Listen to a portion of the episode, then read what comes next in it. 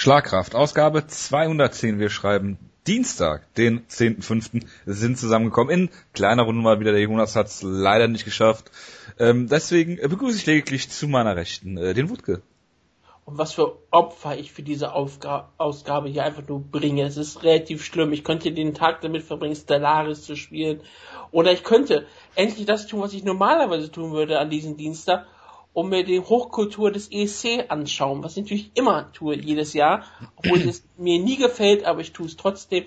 Und ich verzichte auf das Halbfinale, obwohl ich es ähm, gleich schauen werde, ohne Ton, was manchmal auch besser ist. Aber es ist auch Trash, es soll kein Trash dabei sein dieses Jahr. Das ist mir eigentlich egal. Es gehört für mich zur Kultur ähm, Europas. Und ich bin ein Weltbürger und Europäer. Ich bin ähm, Nobelpreisträger, ja, und Deutscher auch. Und Hildesheimer. Ja. Niedersachse? Das kann man so runterbrechen, wie man will. Das, das kann ich richtig mal tun. Ich bin auch Mensch. Wie würdest du das Stadion von Hannover 96 aussprechen? Was, die AWD Arena? Genau, aber das hieß ja früher mal anders. Niedersachsen Stadion. Okay. Weil ich habe das Gefühl, dass man in Hannover Niedersachsen-Stadion sagt. Das klingt für mich sehr befremdlich. Aber da, man, da Hannover ja die Norm ist, finde ich das sehr interessant. Hannover ist für alles die Norm. Die Norm von ähm, Hochdeutsch. Ja, ja, deswegen ja. Egal. Ähm, ja, sag das alle aussprechen. Wir haben heute eine pickepacke volle Ausgabe, wie es das sonst nur bei Zeigers wunderbarer Welt des Fußballs gibt. Äh, wir haben UFC Rotterdam zu besprechen, wir sprechen über die UFC 198, wir sprechen über Invicta, wir sprechen über Bellator, Jonas spricht über One FC, äh, One, Entschuldigung, ohne FC. Und äh, ja, deswegen würde ich sagen, wir starten in Medias Res. Ohne so wie immer drumherum zu quatschen um den heißen Brei. Alistair Overeem gegen Andrei Alowski stand an. Wutke, Hast ja. du es in Gänze gesehen? Wenn Nein, ja. also ich habe es in Gänze okay. gesehen, aber mit zweifacher Geschwindigkeit. Okay. Das ist ein Schwergewichtskampf, das ist meistens sehr angenehm, muss ich ganz ehrlich sagen. Es war auf jeden Fall ein sehr schöner Sieg von Estover Reem. Gerade in seiner Heimat. Ich meine, da hat man richtig gesehen, wie, er, wie ein großer Star er sein kann. Wolltest irgendwas sagen, scheinbar? Ja, London. Ist in London geboren. Ja, aber er ist Holländer. Das ist richtig. Niederländer, Entschuldigung. Ist das, das ist, äh, sind Synonyme mittlerweile. Ist, ist, wo, wo, ist Rotterdam? Ist, ist Rotterdam Holland? Ich glaube nicht. Ich oder? guck mal eben nach.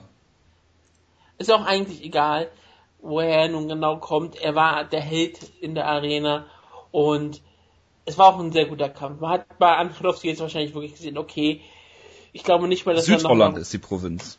Ist er? Es ja, war Holland. Also irgendwie ist es Holland. Ist auch scheißegal. Nein. Wer interessiert denn die Niederlande? Das ist richtig. Niemand. Also okay. Ähm, Overeem hat einen wunderbaren Kampf eigentlich abgeliefert und ich meine, hat nicht, Jonas hat das eigentlich sehr schön gesagt im, in Cyborg, glaube auch später in seinen, ähm, in seinen Teilen, was wir noch haben, Overeem ähm, eigentlich seine Schwächen, die er früher mal hatte, dass er so schnell startet und dann nach, nach der ersten Runde überhaupt keine Kondition mehr hat, meistens nach zwei Minuten keine Kondition mehr hat. Das hat er jetzt irgendwie abgebaut. Er ist jetzt viel ein langsamerer Starter, lässt sich mehr Zeit, aber ist immer noch genauso zerstörerisch wie immer. Gerade wenn er das über längere Distanz schaffen kann, dann gibt es eigentlich auch kaum jemanden, der ihn richtig aufhalten kann. Er ist ein unfassbarer Kämpfer. Und er ist jetzt 35 ist er jetzt, also er kommt langsam in die Heavyweight Prime. Denn das ist ja wirklich so der große Vorteil von Schwergewicht, wo man einfach sagen kann, wenn du älter wirst, also er wird sogar 36 jetzt bald. Ja, nächste Woche. Genau, eine Woche. Ja ähm, dann ist es schon so eine Sache wie, ja, mit 35, 36 kannst du im Schwergewicht noch lange aktiv sein. Das siehst du ja in vielen anderen ähm, Kampfsportarten auch, wo du die ganzen alten Leute da hast im Schwergewicht und Leichtschwergewicht und was sieht man in der UFC ja auch. Da sind ja auch die viele in, in, Leichtschwer, in Leichtschwergewicht sind ja auch sehr viel älter. Und es ist einfach ähm, eine wunderbare Sache. Also Overeem hier hat vollkommen überzeugt, muss ich ganz ehrlich sagen. Alowski hat jetzt gezeigt, okay, für die Spitze reicht es nicht mehr. Er hatte jetzt auch ein paar, ein paar wirklich nicht besonders gute Leistungen. Ich meine, der Frank Mirkamp alleine schon war, sagen wir mal so, kein besonders großer Sieg. Dann wurde er sehr schnell von Miosic geblitzt und jetzt hat er hier auch noch wieder einen harten Knockout gegen Overeem gefressen. Ähm, ich, er ist immer noch gefährlich, weil er einfach gute Knockout-Power hat und einfach immer noch ein guter Striker ist. Und ich sag mal so, für Fight Nights ist der immer noch ein wunderbarer Kämpfer und es gibt auch genug Leute, gegen die er noch kämpfen kann aber diese Cinderella-Story ist es bei Andrelowski auch vorbei. Der kommt nicht mehr da ganz oben. Ich glaube, die Zukunft für ihn heißt Ben Rothwell in naher Zeit. Ja, also ähm, Overeem hat nicht nur an äh, Geschwindigkeit abgebaut, sondern halt auch an Muskelmasse. Ich fand schon, er sah, sah auch mit dieser komischen Frisur, die er wieder hat, äh, so ein bisschen aus wie Pride Overeem. Ähm, Man sollte also äh, sein Heavyweight cutten. vielleicht da John Jones stellen. Nein, also was du gesagt hast, ist ja völlig richtig. Er ähm, hat jetzt diesen Stil ähm, angenommen, dass er halt ähm, seine Kraft einteilt und sich nicht direkt outpuncht bei der ersten Gelegenheit und wenn er den Gegner nicht finishen kann, der selbst gefinisht wird.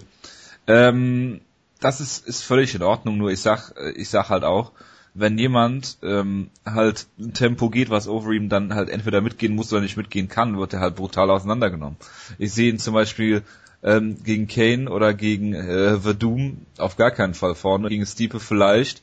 Ähm, äh, aber bei Kane muss natürlich wissen, wo der Kampf stattfindet. das ist klar, das ist klar. Holland ist ja Sea-Level, dafür ist es ja bekannt.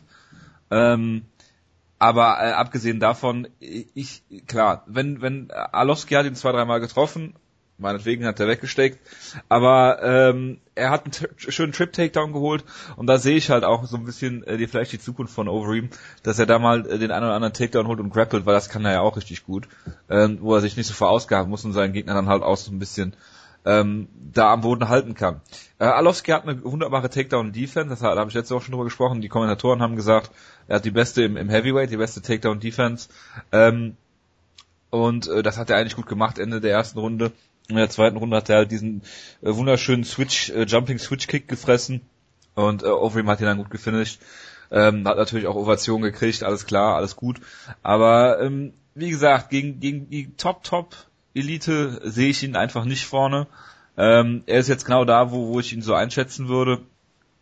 Auch wenn er jetzt im besten Alter ist, aber wie gesagt, wenn jemand äh, aufs Tempo drückt, aufs Gaspedal und nicht nachlässt, wie das vielleicht Kane oder Verdum machen. Man, Verdum hat für mich fast den ersten Kampf schon gewonnen zwischen den beiden, wenn es jetzt ein Rematch geben sollte. Ähm, und äh, Verdum halt was anderes macht, außer Guard pullen und mit dem Strike, ähm, dann sehe ich für, für ähm, Overeem da auch ähm, schlechte Karten. Aber abwarten. Wie gesagt, er hat hier getan, was er tun musste. Spektakulärer Knockout, alles gut. Teile schon? Ja, musste machen. Musste machen. Also, Mal, gibt, also gibt's ihn eher Overeem als nochmal kein Velasquez? Ja, die Sache ist halt die, Overeem ist halt immer für die Niederlage gut und man hat ihn jetzt schon so hoch gepusht. Ähm, dieser Shot, den jetzt äh, Miocic kriegt, hätte ja, äh, war von vielen ja auch schon für Overeem vorgesehen, ist sehr teuer und du musst halt sehen, dass du als UFC auch mit ihm Geld verdienst. Und deswegen, ähm, ja gut, der erste Kampf kann man natürlich wunderschöne Szenen daraus zeigen wie Verdum hin, hinfällt und äh, Overeem nicht hinterhergeht. Ähm, von daher, mehr, mehr kannst du eigentlich nicht machen. Ich meine, klar, ähm, ja. Kane, Kane wird äh, Travis Brown besiegen. Ja, könnte, wie gesagt, Kane noch wirklich reinspringen, wenn er Travis Brown ist, sagen wir mal, brutal ausnockt. Ähm, ja gut, die Sache ist halt die, Verdum gegen ist nächste Woche. Und ich weiß nicht, ob die UFC sich so viel Zeit lassen wird damit. Ähm, die Frage ist, wo, wo ist es halt interessant, musst du für ein MSG noch ein Main Event finden? Ähm, vom Timing her wird es abzuwarten sein. Ähm, Kane ist natürlich auch immer, wenn du ihn bookst, ist die Gefahr immer groß, dass er sich verletzt. Du kannst ihn natürlich booken gegen dann Verdum oder Miocic und dann halt sagen, okay, Alistair halt dich warm oder halt dich fit. Ähm, du musst eventuell einspringen. Das ist im Heavyweight ja nicht so ein großes Problem wie in anderen Gewichtsklassen zum Beispiel. Kannst natürlich auch machen. Äh, ich glaube aber nicht, dass die UFC bis UFC 200 war. Das wären noch zwei Monate ohne dass was passiert, immer vorausgesetzt, dass sich der äh, Verdum oder beziehungsweise dass sich der Gewinner des Kampfes halt nicht verletzt. Ja, absolut. Also ich bin auch dafür, dass Overeem jetzt seinen verdienten Teil schon bekommt. Es ist halt, ähm, ich finde es immer noch so absurd, dass dieser Overeem von äh, Ben Rothwell mal gestoppt wurde, brutalst. Und jetzt reden wir davon, dass Alistair Overeem einen verdienten Teilshot bekommt. Ja, und von Travis Brown auch gestoppt wurde, ne? Ja. Von also Bigfoot fucking Silver gestoppt wurde. Und seine Siege hat dann begonnen mit Siegen über Stefan Struff und Roy Nelson. Und das ist jetzt nun auch nicht wirklich beeindruckend. Ich meine, jetzt hat er mit Jonas Hunters und André Rossi zwei wunderbare Siege. Aber es ist für mich immer noch so eine, so eine komische Siegesserie. Ich, ich kann es irgendwie nicht wirklich fassen, dass er jetzt Title Contender wird. Weißt du, was ich meine? Ja, klar. Dieses, dieses, dieses komische Gefühl dabei, dass ich sage, ja, Overeem hat sich das auch verdient. Ich sage ja auch wirklich kein Problem damit, aber ich denke immer so an, an Kämpfe wie gegen Brown, wie gegen Bing Rothwell, wie gegen Bigfoot. Ja, aber denke, oder, oder, du denkst zurück ah, an so Kämpfe wie gegen Brock, wo du sagst, da war er wirklich over. Da hätte ja. ich ihn bucken können. Da war der Hype da. Und jetzt, also, ja, da sollte er ja auch genau, ja, ja klar, aber dann kam ja was dazwischen. Dann, Ja, ist was mit ähm, bestimmten Drogentests oder dazwischen gekommen, aber das ist ja egal. Das ist ja nicht so wichtig. Spielt ja keine Rolle. Aber ja, es ist ja komisch. Ich habe den mal kurz auf kein letztes Kampfrekord geschaut, ne? Hm? Der Kampf gegen Travis Brown wird der erste Kampf sein gegen einen Nicht-Brasilianer seit Brock Lesnar. Ja. Sein erster Kampf gegen 2010? einen Nicht-Brasilianer seit sechs Jahren. Ja. Das war noch bei der ähm, Campman gegen Jake Shields Show, ne? Was? Der Lesnar gegen äh, Achso, du meinst, was, was da drunter war. Ich habe keine Ahnung, was da noch drunter war. Ja, Kemper gegen Shields, den Martin Kemper eigentlich gewinnen müsste. Und ähm, Tito Ortiz gegen Matt Hamill. keiner davon mehr in der UFC. Das ist richtig. Kemper hat seine Karriere beendet. Ortiz ist was auch immer. Jake Venator Shields Standout. und Matt Hamill ist bei Venator. Das ist Venator Standout. Venator. Da gab es auch in der Undercard, das erste Match auf der Show war John Madsen besiegt Gilbert Ivel per Knockout. Tja, Das sind Zeiten, an die ich mich gerne zurückerinnere. Tom Lawler gegen Patrick Coutet. genau, dass Death Clutch noch ein Team war. Das Platz äh, wirklich noch ein, eine, Mit so eine, lustigen eine Namen wie- war. Wie äh, Christusche Scherer. Ein Scherer? Ja. Auf jeden Fall. Gut. Ähm, ja, Alowski gegen Rothwell kannst du machen. Du kannst ihn auch gegen äh, Mark Hunt stellen zum Beispiel. Verlierer Kane gegen Travis Brown, also Travis Brown. Also ich sag Alowski gegen Ben Rothwell ist der Kampf, den ich jetzt sehen würde. So, Travis Brown hatten wir ja schon gegen Alowski, ja. Äh, ja, gegen Ben Rothwell auf einer ähm, Fight Night Card, auf so einer Fox Sports Fight Night Card als Main Event oder als Co-Main Event ist. ja. Coleman Event ist ein gutes Stichwort. Stefan Struf gegen äh, Antonio Bigfoot Silva. Der beste Bigfoot Silberkampf in langer Zeit, weil er 15 Sekunden gedauert hat. Ja. Und das waren fast schon fünf Sekunden zu lang. Ähm, ja, Bigfoot Silva hat darüber geredet, dass er das erste Mal verletzungsfrei in den Kampf gegangen ist, war top motiviert, hat einen Takedown versucht ohne jeden Ansatz, hat ihn nicht geschafft, Stefan Schuf hat ihn eingedeckt mit Elbows und dann war der Kampf vorbei. Ich möchte Bigfoot Silva seit ewigen Zeiten nicht mehr kämpfen sehen. Ähm, wer so von Stefan Struf äh, demontiert wird, äh, hat wirklich in der UFC nichts mehr zu suchen oder auch im MMA und er sollte an seine Gesundheit denken und äh, nicht das Internet herausfordern, äh, ihn bei ATT aufzusuchen und äh, gegen ihn zu kämpfen. Ja, du willst ihn wieder wahrscheinlich wieder gegen Kane Velasquez sehen, oder? Das wäre ein schöner Kampf, ja, warum denn nicht? Wäre auch wieder ein Brasilianer für keinen. Boah. Ja, Warum auch nicht? Ähm, ich wüsste gar nicht, gegen wen man ihn jetzt aktuell einsetzen könnte. Ist für mich sogar so eine ernsthafte Frage. Ich schau mal kurz in die UFC Heavyweight Rankings. Dem Ich glaube, der einzige sichere, der einzige sichere Kampf für Bigfoot Silver wäre Gerald Roshold Der ist gewesen. nicht mehr in der UFC. und der ist nicht mehr in der UFC. Weil, ich meine, da hätte er Was auch macht verloren, eigentlich Frank Mir? Das ist eigentlich ein interessanter Kampf, oder? Also wenn Ja, die beiden in der UFC kämpfen, es wäre auf jeden Fall, ja, die hatten nicht vor, nicht mal vor lang, nicht mal vor kurzem Ja, stimmt. Von einem Jahr. Letzten Jahr. Ja. Ja, ich erinnere mich auch wieder so grob dran an diesen wunderbaren Knockout. Ja. Ich meine, wenn Frank Mir dich ausnockt. Und dann hat er von, hat er, hat Frank Mir von Title Shot gesprochen. Ja. Und dann gegen Alowski gekämpft. Nee, hat er davor oder danach gegen äh, Todd Duffy gekämpft? Ah, ich glaube, danach, oder? Ja, er hat, glaube mit, mit, Bigfoot, äh, gegen Todd Duffy. Das, das wäre interessant. Bigfoot gegen Alexei Olenik. genau. Ein Grappling-Duell. Ja, Ah, es war, ähm, es war die große Siegesserie von Frank Mir. Bigfoot Silber, danach Todd Duffy. Und dann der große Kampf gegen Andrelowski. Struve würde ich jetzt gerne gegen Josh Barnett sehen. Warum denn nicht? Das sind zwei theoretische Grappler. Ja. Also, ich, ich, will Struve eigentlich nie kämpfen sehen, aber diesmal sah Ja. er ja ziemlich gut aus. Ja, Das war Glückwunsch. 15 Sekunden, war auch mein liebster Stefan Struve-Kampf in langer Zeit. Und, ja, er war auch dort sehr beliebt. Nicht der gegen Jared Roshold. Ja, gegen Jarusha hat er verloren. Wollen wir nochmal festhalten. Davor war sein letzter Sieg gegen Big Knock. Und davor hat er Das war ein hervorragender Kampf, habe ich gesehen in Amerika damals. Herrlich. Also, auch das ist auch so eine Karriere. Ist, aber weißt du, was da noch viel irrer ist, ne? Also, er hat, wie gesagt, gegen Hat Big Knocks Silver Karriere beendet. Gewonnen. Zwischendurch hat er verloren gegen Jared Roshold, Overring markant. Aber er hat auch schon mal symbiotisch ausgenockt. Ja, ja, ganz am Anfang. Also, dieses Schwergewicht ist wirklich eine absurde Gewichtsklasse. Deswegen gehen wir jetzt ins Welterweight. Gunnar Nelson gegen Albert Tumenov.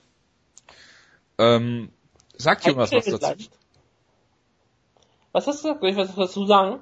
Oh, nein, ob Jonas was dazu sagt zu dem Kampf. Ja, natürlich, sogar relativ viel. Also für sein kurzes Segment sagt er sogar fast eine Minute was über diesen Kampf. Ich habe nämlich Notizen gemacht, weil sonst würde ich nämlich gar nichts mehr wissen von diesem Kampf. Habe mir aufgeschrieben, dass äh, Gunnar Nelson durchaus sehr gut ins Striking reingekommen ist und äh, Tumanov sehr abhalt, äh, äh, abwartend war. Ähm, und äh, ja, dann hat Gunnar in der ersten Runde einen Takedown geholt. Ähm, liegt halt, lag halt die ganze Zeit oben, hat aber nichts wirklich damit anfangen können. Ähm, zweite Runde das gleiche Spiel, dann hat er direkt die Mount gehabt nach dem Takedown Gunnar Nelson. Äh, Tumanov hat direkt den Rücken aufgegeben und es gab natürlich einen Rear Naked Choke und das Ende. Äh, und ja, Tumanov ist halt Jonas Hypekämpfer. Er ist ein durchaus solider, guter Striker mit spektakulärer Knockout-Power, aber sobald er in die, in die höheren Gefilde da im Welterweight vorschießt, vorsch äh, was absolut keine Schande ist, weil es eine Division voller Haie ist, gegen Lawrence Larkin schon nicht so gut ausgesehen, jetzt gegen Gunnar Nelson klar deklassiert worden, auch im Stand nicht so gut ausgesehen. Wenn die Gefahr des Takedowns da ist, nehme ich mal an, ähm, kommt er da auch nicht in seinen Rhythmus und konzentriert sich zu sehr auf die Takedown-Defense. Äh, von daher, ähm, ja, Gunnar Nelson mit einem schönen Sieg. Im Striking sieht er immer besser aus. Er hat mich gewundert, dass niemand ihn mit Conor McGregor verglichen hat, wegen des Karate-Ziels. Ähm, irgendwen von äh, SBG muss man ja jetzt pushen. Ähm, aber war auf jeden Fall eine, eine gute Leistung gegen äh, einen ja, guten Kämpfer. Ich weiß jetzt nicht, ob äh, Tumenov wirklich so viel Hype hinter sich hat, wie der Jonas das vielleicht mal suggeriert oder die Internetgemeinde oder Jonas äh, Twitter-Liste. Äh, weißt du, von wem man auch mal gesprochen hat, dass er ein Jonas Hype-Kämpfer ist, der dann scheitert, wenn er gegen die höheren Gefilde im Welterweight antritt? Ja, Gunnar Nelson. Ja. Ja, aber das ist, äh, Tumenov ist für mich nicht höhere Gefilde. Sind, ist Gunnar Nelson höhere Gefilde? Nein. Okay. Nein, ich, ich, ich also ich, ich sag mal, äh, Top Ten ist er für mich nicht, Gunnar Nelson. Ganz klar. Nein, absolut, absolut nicht, aber das liegt doch wirklich sehr stark am Welterweight. Ja. Weil Tumanov ist jetzt 13 gerankt gewesen. Er kann jetzt wieder rausfallen, aber das ist, das passiert in Schwergewicht auch mal. Und, ähm, in Schwergewicht, schon. In Schwergewicht passiert das ui, ui, ui. in Schwergewicht passiert sowas nie. Im Welterweight passiert das schon mal, ist auch, glaube ich, keine Schande. Und ich meine, er hat jetzt eine längere Siegesserie gehabt. Äh, zwischendurch hat er, glaube er hatte eine UFC-Niederlage gehabt am Anfang seiner Karriere gegen Idema Alcantara. Aber das können wir ja mal kurz vergessen. Seitdem hat er eine tolle Siegesserie geschaut. Jetzt hat er seinen ersten, seine erste Straßensperre gekämpft mit Gunnar Nelson und ist daran gescheitert. Lawrence Larkin war auch schon eine gute Herausforderung. Das war auch schon nicht seine beste Leistung. Also, ich meine, es war ein toller Kampf, aber es war halt, das war, ähm, viele Leute waren doch überrascht, dass es eine Decision wurde. Aber gegen Gunnar Nelson kannst du verlieren und wenn du daraus die richtigen Schlüsse ziehst, ähm, ich würde Tumunov jetzt immer noch nicht abschreiben, aber die, dass er, dass ein Kämpfer wie Tumunov schon darüber sprach, dass er Ro Robbie Lawler im Striking auseinanderschrauben würde und dass er eigentlich Robbie Lawler als einfaches Matchup sieht, das kann er jetzt erstmal ein bisschen zurückstellen ja, und erstmal wieder und erstmal langsam wieder ähm, aufsteigen in der Welterweight Division. Ja, aber ich würde ich würd noch nicht abschreiben. Den Niederlängen Gunnar Nelson gegen jemanden, der wirklich, wirklich so gut am Boden ist und damit doch relativ gefällig ist und der sein Striking jetzt wirklich wunderbar gesteigert hat, ist eine gefährliche Mischung. Gunnar Nelson war immer ein Kämpfer, der ziemlich gehypt wurde. Und ich meine, seine 1, 2 Nieder, wie du angesprochen hast, gegen Rick Story und Damien Maya, das ist nur wirklich keine Schande. Gegen Maya verliert jeder, der gegen ihn grappelt. angesprochen, aber das ist nice. Du hast, du hast doch gesagt, dass er zwei Niederlagen hat, die keine Schande waren. Nein. Doch, das hast du ganz genau gesagt. Wann habe ich das denn gesagt? Das hab, ich kann mich nicht daran erinnern, das gesagt zu haben. Ja, du kommst nicht dran, ich habe dich ja gehört. Ja, ja, ah, verstehe. Nee, aber äh, klar ist das keine Schande. Tumenov ist 24 und ähm, von daher ist der Weg noch weit für ihn. Aber ähm, so klar, wie er äh, oder so gut wie er sich gesehen hat, ähm, ist er halt nicht. Und vielleicht ist das halt auch, hat das auch so eine erfrischende Wirkung für ihn, Stimmt. dass er jetzt zurück ans Drawing Board geht und sich denkt, okay, ich äh, erfinde mich nochmal neu, tritt demnächst im Featherweight an und äh, dann ist da alles gut. Klar, wir müssen alle ein bisschen Gewicht cutten, das ist relativ wichtig. Ja. Ja, äh, Wuckel, Frauenkämpfe sind dein Metier, ich habe es mir nicht angeguckt. Ich habe nur den Kampf angeschaut, muss ich ganz ehrlich sagen. Auch wenn Kowalczyk im Team Schlagkraft ist, den Kampf habe ich ehrlich gesagt überhaupt nicht gesehen. Welchen Kampf hast du nicht gesehen? Den hier? Kowalczyk habe ich nicht gesehen. Ach so, ich okay. Nur, ich sag nur schon mal im Voraus. Auch wenn sie Team Schlagkraft ist. Was ich nehme jetzt die nächsten Tage überarbeiten werde, Jonas hat mich freigeschaltet endlich mal, damit ich Team Schlagkraft überarbeiten darf. Danke. Weil Jonas tut ja sowas nicht mehr. Nee, Jonas will immer alles und macht dann nichts mehr. Richtig, deswegen werde ich das tun, keine Sorge. Aber deswegen, ähm, Schande immer noch, ich habe den Kampf nicht gesehen. Tut mir leid. Ähm, Jeremy Rendermin hat ähm, hier wirklich ähm, ein Tier misshandelt, Anna Panda Almos hatte ähm, keine wirkliche Chance. Es war unfassbar Brutalität, gerade aus dem Muay Es war halt wirklich so ein bisschen wie Prime, alles der Overeem, nur halt zum Körper statt zum Kopf. Und es war halt unfassbar brutal mit anzuschauen. Es ist immer wunderbar. Ich liebe diese Brutalität. Und ähm, Anna Almose hatte keine Chance. Randomy wollte diesen Kampf unbedingt haben, hat deswegen ja auch, sagt sie natürlich ganz klar, den Justino-Kampf abgelehnt, weil sie unbedingt in, in Holland antreten wollte, vor ihrem Heimatpublikum. Da wurde sie auch richtig gefeiert. Und es war auch so eine Performance, wo man danach sagte, ja, danach soll er bitte gegen Justino antreten und ihr geopfert werden. Das kann ein sehr unterhaltsamer Kampf werden.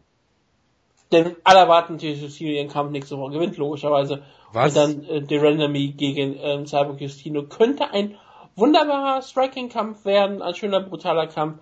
Auch so ein ähm, Kampf für Marke Co-Main Event, Main Event an der Fight Night. Sogar schon, weil ich glaube, Justino wollen sie richtig pushen. Und Vandermeer mit diesem ähm, Highlight-Knockout-Finish, was du natürlich auch wunderbar in vielen Highlight-Videos zeigen kannst, wie sie die Knees in die Rippen reinrammt. Das ist wunderbar. Ja, sie hat ja auch diesen Thai-Background, ne? Also das ja, deswegen passt das wunderbar als Geschichte. Jeremy konnte hier mal ein Star sein, das war auch sehr schön. Und wenn wir gerade über Stars reden, reden wir über den großen, großen neuen Star in der Heavyweight Division, Nikita Krylov. Nikita Krylov, meine Damen und Herren, ist einer meiner Team Schlagkraft Loks gewesen in der nächsten Zeit über äh, in der letzten Zeit über den über einen anderen reden wir gleich noch über Phil Davis. Ähm, ich muss sagen, in der ersten Runde habe ich äh, nur so mit einem Auge geguckt, ist nicht viel passiert. Ähm, in der zweiten Runde gab es einen wunderbaren Takedown von Franzi Barroso, äh, seines Zeichens auch mal Team Schlagkraft-Mitglied gewesen. Ja. Äh, es gibt die Bellator White Belt Heavyweight Grappling mäßigste Sweep, die ich seit langem gesehen habe von Nikita Krylov. Dann wird Nikita Krylov fast ausgenockt von einem Upkick von Franzi Barroso. Es gibt einen Headbutt von Nikita Krylov zum Körper. Also das ist, ist eine, eine Sequenz, die man sich gerne nochmal anschauen kann. Der Ref unterbricht, ermahnt und es geht einfach weiter. Selbst Mark Redner war fassungslos, der sonst ja immer alles abnickt, was passiert. ähm, äh, ja, dann hat Nikita Krylov logischerweise eine Umo Plata gepult, wie man sowas, wie sowas geht, ist mir überhaupt völlig schleierhaft. Äh, irgendwann hat er dann den Rücken bekommen und die Rear Naked Choke äh, angesetzt und dann äh, war der Kampf zu Ende. Das ja, ist halt also, eine Star-Making Performance. Es ist eigentlich, das Problem ist, es ist tatsächlich irgendwie eine Star-Making-Performance in der Heavyweight. Ja, aber ich, eine Sache noch, Nikita Krylov ist etwas, man nicht lernen kann, ist ein Meme. Das ist das richtig. Er ist, er ist der Ilya Tifi ähm, des Star Heavyweight. Wo sie beide genau wie Ilya Latifi. Genau. Das ist halt beeindruckend. Ich meine, manche Leute freuen diesen Kampf ist auch wirklich ernsthaft und der Kampf kann sogar wirklich Sinn machen. Ja. sind beide aufstrebende Talente und sie beiden kämpfen um die Berechtigung, mal Top Ten Kämpfer zu sein. Ja. Ist doch. Philipp ist wirklich auch so, er ist ziemlich athletisch für die Gewichtsklasse. Er ist noch relativ jung. Den kannst du noch formen. Also ich, ich sag nicht, dass Krylov irgendwann Champion sein wird, aber Krylov kann irgendwann zu einem wunderbaren Contender oder Gatekeeper noch werden. Ja. Das möchte ich ernsthaft nicht ausschließen. Das ist die Kirche mal im Dorf. Wenn er mal ein richtiges Camp findet und wenn er irgendwie mehr lernt. Ich meine, er hat die körperlichen Voraussetzungen. Er ist schon auf Nummer Die lernst du. Die kannst du nicht lernen, die hast du. Alles andere kannst du lernen. Weißt du, gegen wen ich ihn ernsthaft gerne sehen würde? Ein Little Knock. Genau. Jetzt ernsthaft? Ja. Ich, so ein Legendenkampf für ihn. Das haben wir mal geschenkt. Weil er eine Legende ist.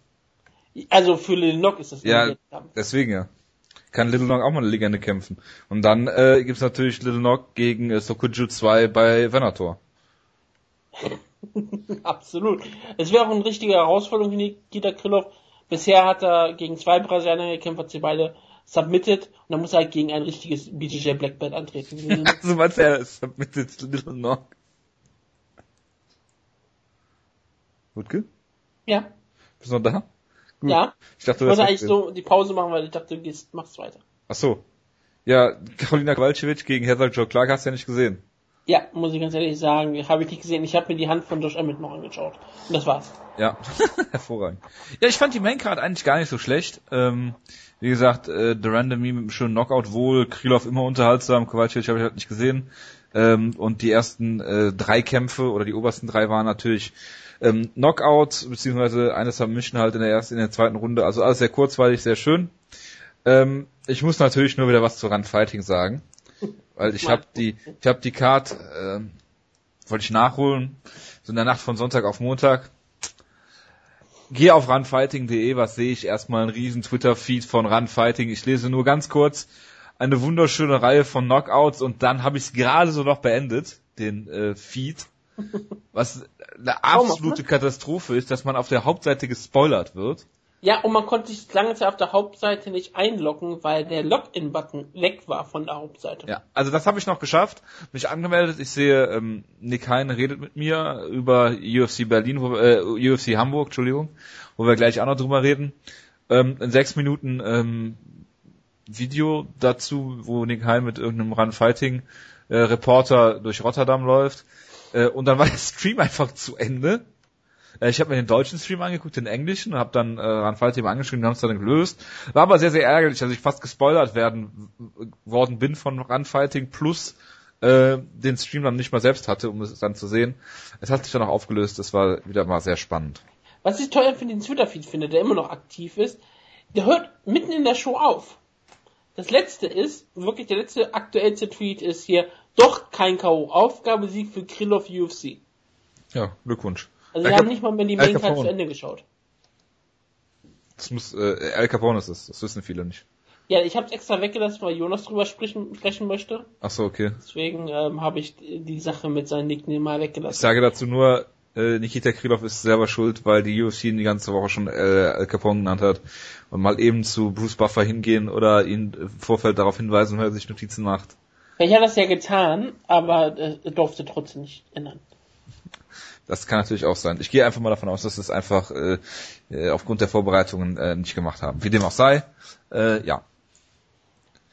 Äh, reden wir über die äh, Prelims. Hast du Habilov gegen Wade gesehen? Ich habe, wie gesagt, nichts weiter wirklich Ach so, okay. Ich habe äh, den Kampf bisschen durchgespult. In der zweiten Runde gab es von Chris Wade einen, einen Kick, einen, einen äh, äh, Jumping Switch Kick, genauso wie der von Overeem, sah sogar vielleicht ein bisschen noch äh, athletischer oder spektakulärer aus, hat äh, Habilov damit gedroppt. Alles andere war Habilov, glaube ich, im Grappling, was ich so durchgespult habe. Und äh, ja, äh, Magnus Zedenblatt habe ich gesehen, äh, hat äh, Garrett McLellan ausgenockt mit einem schönen Headkick. Äh, Gareth McLellan ist einer der Kämpfer, wie wir wissen. Ja. Den Kampf Josh Emmett gegen John Tuck habe ich nicht gesehen. Äh, du hast den Finger gesehen.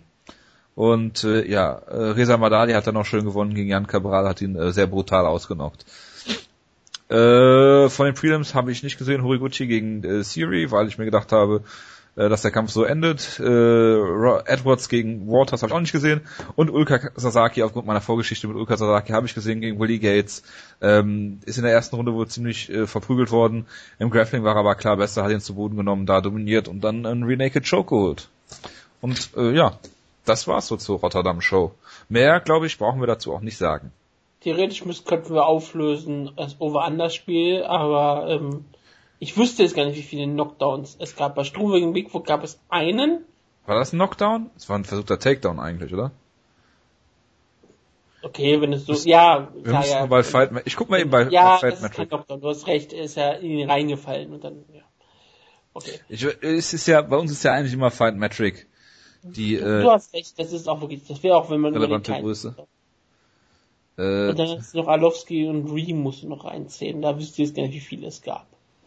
Aus dem Kopf überhaupt nicht. Ich glaube einen, oder? So ein Finish, ne? Ich guck gerade mal Datafeed. Bei Overeem gegen äh, Alowski. Knockdowns einen, ja, einen. Und bei Struhe gab es keinen, logischerweise. Hast du es gesehen? Was? Also ich, ich guck gerade, ich guck, ich bin gerade auf, auf Fight Metric. Das ist zwar total lahmarschig gerade und eine absolute Katastrophe. Also ich dachte, du hast ihn gerade lang geschaut. Ich bin, ich, ich war gerade drauf, aber ich musste jetzt noch auf die Karte gehen. Ähm, äh, Significant Strikes, 13 zu 0. Äh, nee, Gut. kein, kein Knockdown sehe ich hier. Nee. Also haben wir insgesamt ein einzigen. Ja. Ich kann es nicht eintragen, scheinbar, wie ich gerade sehe. Aber ich hatte, wir hatten alle Under nebenbei. Und auch äh, alle anderen, die mitgemacht haben, haben Under getippt, haben also alle einen Punkt. Das ist doch äh, sehr gut. Verteilen wir Punkte. Ähm, genau. Was war Serientäterkampf?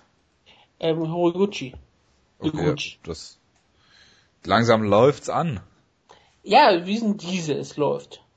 Ja. Stimmt, ich kann Horiguchi mal als Sieger eintragen. Gut, gut. Äh, wir haben jetzt zu besprechen ähm, Invicta Review, News-Ecke, Bellator Preview. Was hältst du davon, wenn wir jetzt den Jonas eben dazu holen und äh, dann die News-Ecke machen und danach halt äh, UFC 198. Du willst jetzt den Jonas hinzuholen? Ja. Meine Ping. Dann, äh, ja, gehen wir mal ab ans Sendezentrum in äh, Seoul. So, hallo zusammen. Es wird mal wieder Zeit für ein kleines Update aus Seoul. Mit dem Taping wird äh, diesmal nicht klappen, weil wenn es Reviews gibt und das in Deutschland erst abends getaped wird, dann ist das für mich halt mitten in der Nacht. Das geht leider nicht. Äh, auch wenn es sehr schön war, mal wieder mit den Leuten zu tapen, aber das war leider erstmal die Ausnahme. Wir werden mal gucken, ob wir es vielleicht nochmal schaffen, aber fürs Erste muss es wieder bei diesem Segment bleiben. Und es gibt ja auch einiges zu sagen. Ähm, ich könnte natürlich groß über die Fight Night aus Rotterdam reden, äh, werde ich aber nicht tun. Das werden die Jungs schon ganz gut machen. Daher vielleicht nur zwei, drei Gedanken ganz kurz von mir. Ähm, ich finde es eigentlich ganz, ganz interessant, wie Overy mittlerweile kämpft. Man merkt schon, dass er seinen Stil sehr, sehr geändert hat. Er hat jetzt scheinbar endlich ja gemerkt, was seine Limitationen sind, dass er einfach nicht äh, ja nicht brawlen kann, nicht wild vor, vorwärts laufen kann, weil er halt das Kind dazu nicht hat. Und ich habe auch das Gefühl, dass er ein bisschen langsamer geworden ist. Er ist ja auch schon, äh, ich glaube Mitte Mitte 30, 36 oder irgendwie sowas in der Art, hat eine unfassbar lange Karriere gehabt mit vielen äh, äh, Niederlagen, auch mit vielen schweren Kämpfen. Und das ist, geht natürlich nicht äh, spurlos an einem vorbei. Deshalb finde ich halt diesen neuen Stil von ihm als, als Outfighter, der vor allem auf Distanz geht und versucht, seinen Schaden zu minimieren. Äh, es ist eine sehr interessante Art und Weise, wie er seine Karriere im Prinzip neu erfunden hat. Und für, für Arlovski hat es auf jeden Fall gereicht. Es war ein sehr schöner Knockout. Die Kämpfe sind in letzter Zeit, sag ich mal, bis zum Finish meistens eher unspektakulär. Es war gegen JDS so, gegen Struve ja auch und hier auch im Prinzip wieder, wobei der Kampf eigentlich noch ganz okay war. Also es ist, ähm, finde ich durchaus lobenswert, wie Overeem sich hier neu, neu erfindet. Und äh, ob es jetzt zum Titelsieg reichen würde, ist immer so eine Frage. Aber auf der anderen Seite, ich meine, Overeem braucht auch im Zweifelsfall nur einen Schlag oder einen Strike für jeden. Ja, das heißt, eine Chance hat er auf jeden Fall, auch wenn ich ihn sicherlich nicht als Favoriten sehen werde. Ähm, ja, über Stephen Struve gegen Antonio Silva hülle ich einfach mal den Mantel des Schweigens. Das war äh, eher bedröppelnd.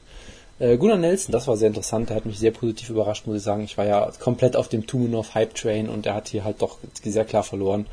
Aber hey, äh, das liegt sicherlich auch daran, dass Gunnar Nelson hier sich doch, wie ich fand, stark verbessert gezeigt hat. Also im, im Striking war ich sehr überrascht von ihm, hat hier Tumenov sehr oft getroffen, war sehr schnell, gute Kombinationen gelandet.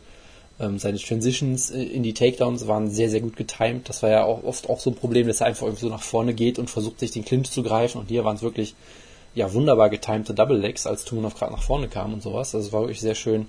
Und am Boden ist er natürlich weiterhin Weltklasse. Also das war das stand ja nie zur Frage. Ähm, für mich war es halt so, ich habe halt einfach nicht dran geglaubt, dass er den Takedown überhaupt erst kriegen kann. Und das war doch dann sehr beeindruckend hier. Und Tumenov, naja, in der ersten Runde ist er noch gut entkommen äh, vom Boden, äh, in der zweiten Runde halt den Rücken aufgegeben, da war sofort klar, der Kampf ist vorbei, weil gegen Gunnar Nelson darfst du den Rücken nicht aufgeben, das, dann gibt's sofort den Renegade Choke oder den Crank oder was auch immer das war. Und dann ist es halt vorbei. Aber gut, er ist ja auch erst, äh, ist ja auch erst 24, von daher, der hat weiterhin viel Potenzial, finde ich, sah im Stand ja auch weiterhin ganz gut aus eigentlich und von daher schauen wir mal, wie er sich zurückmeldet.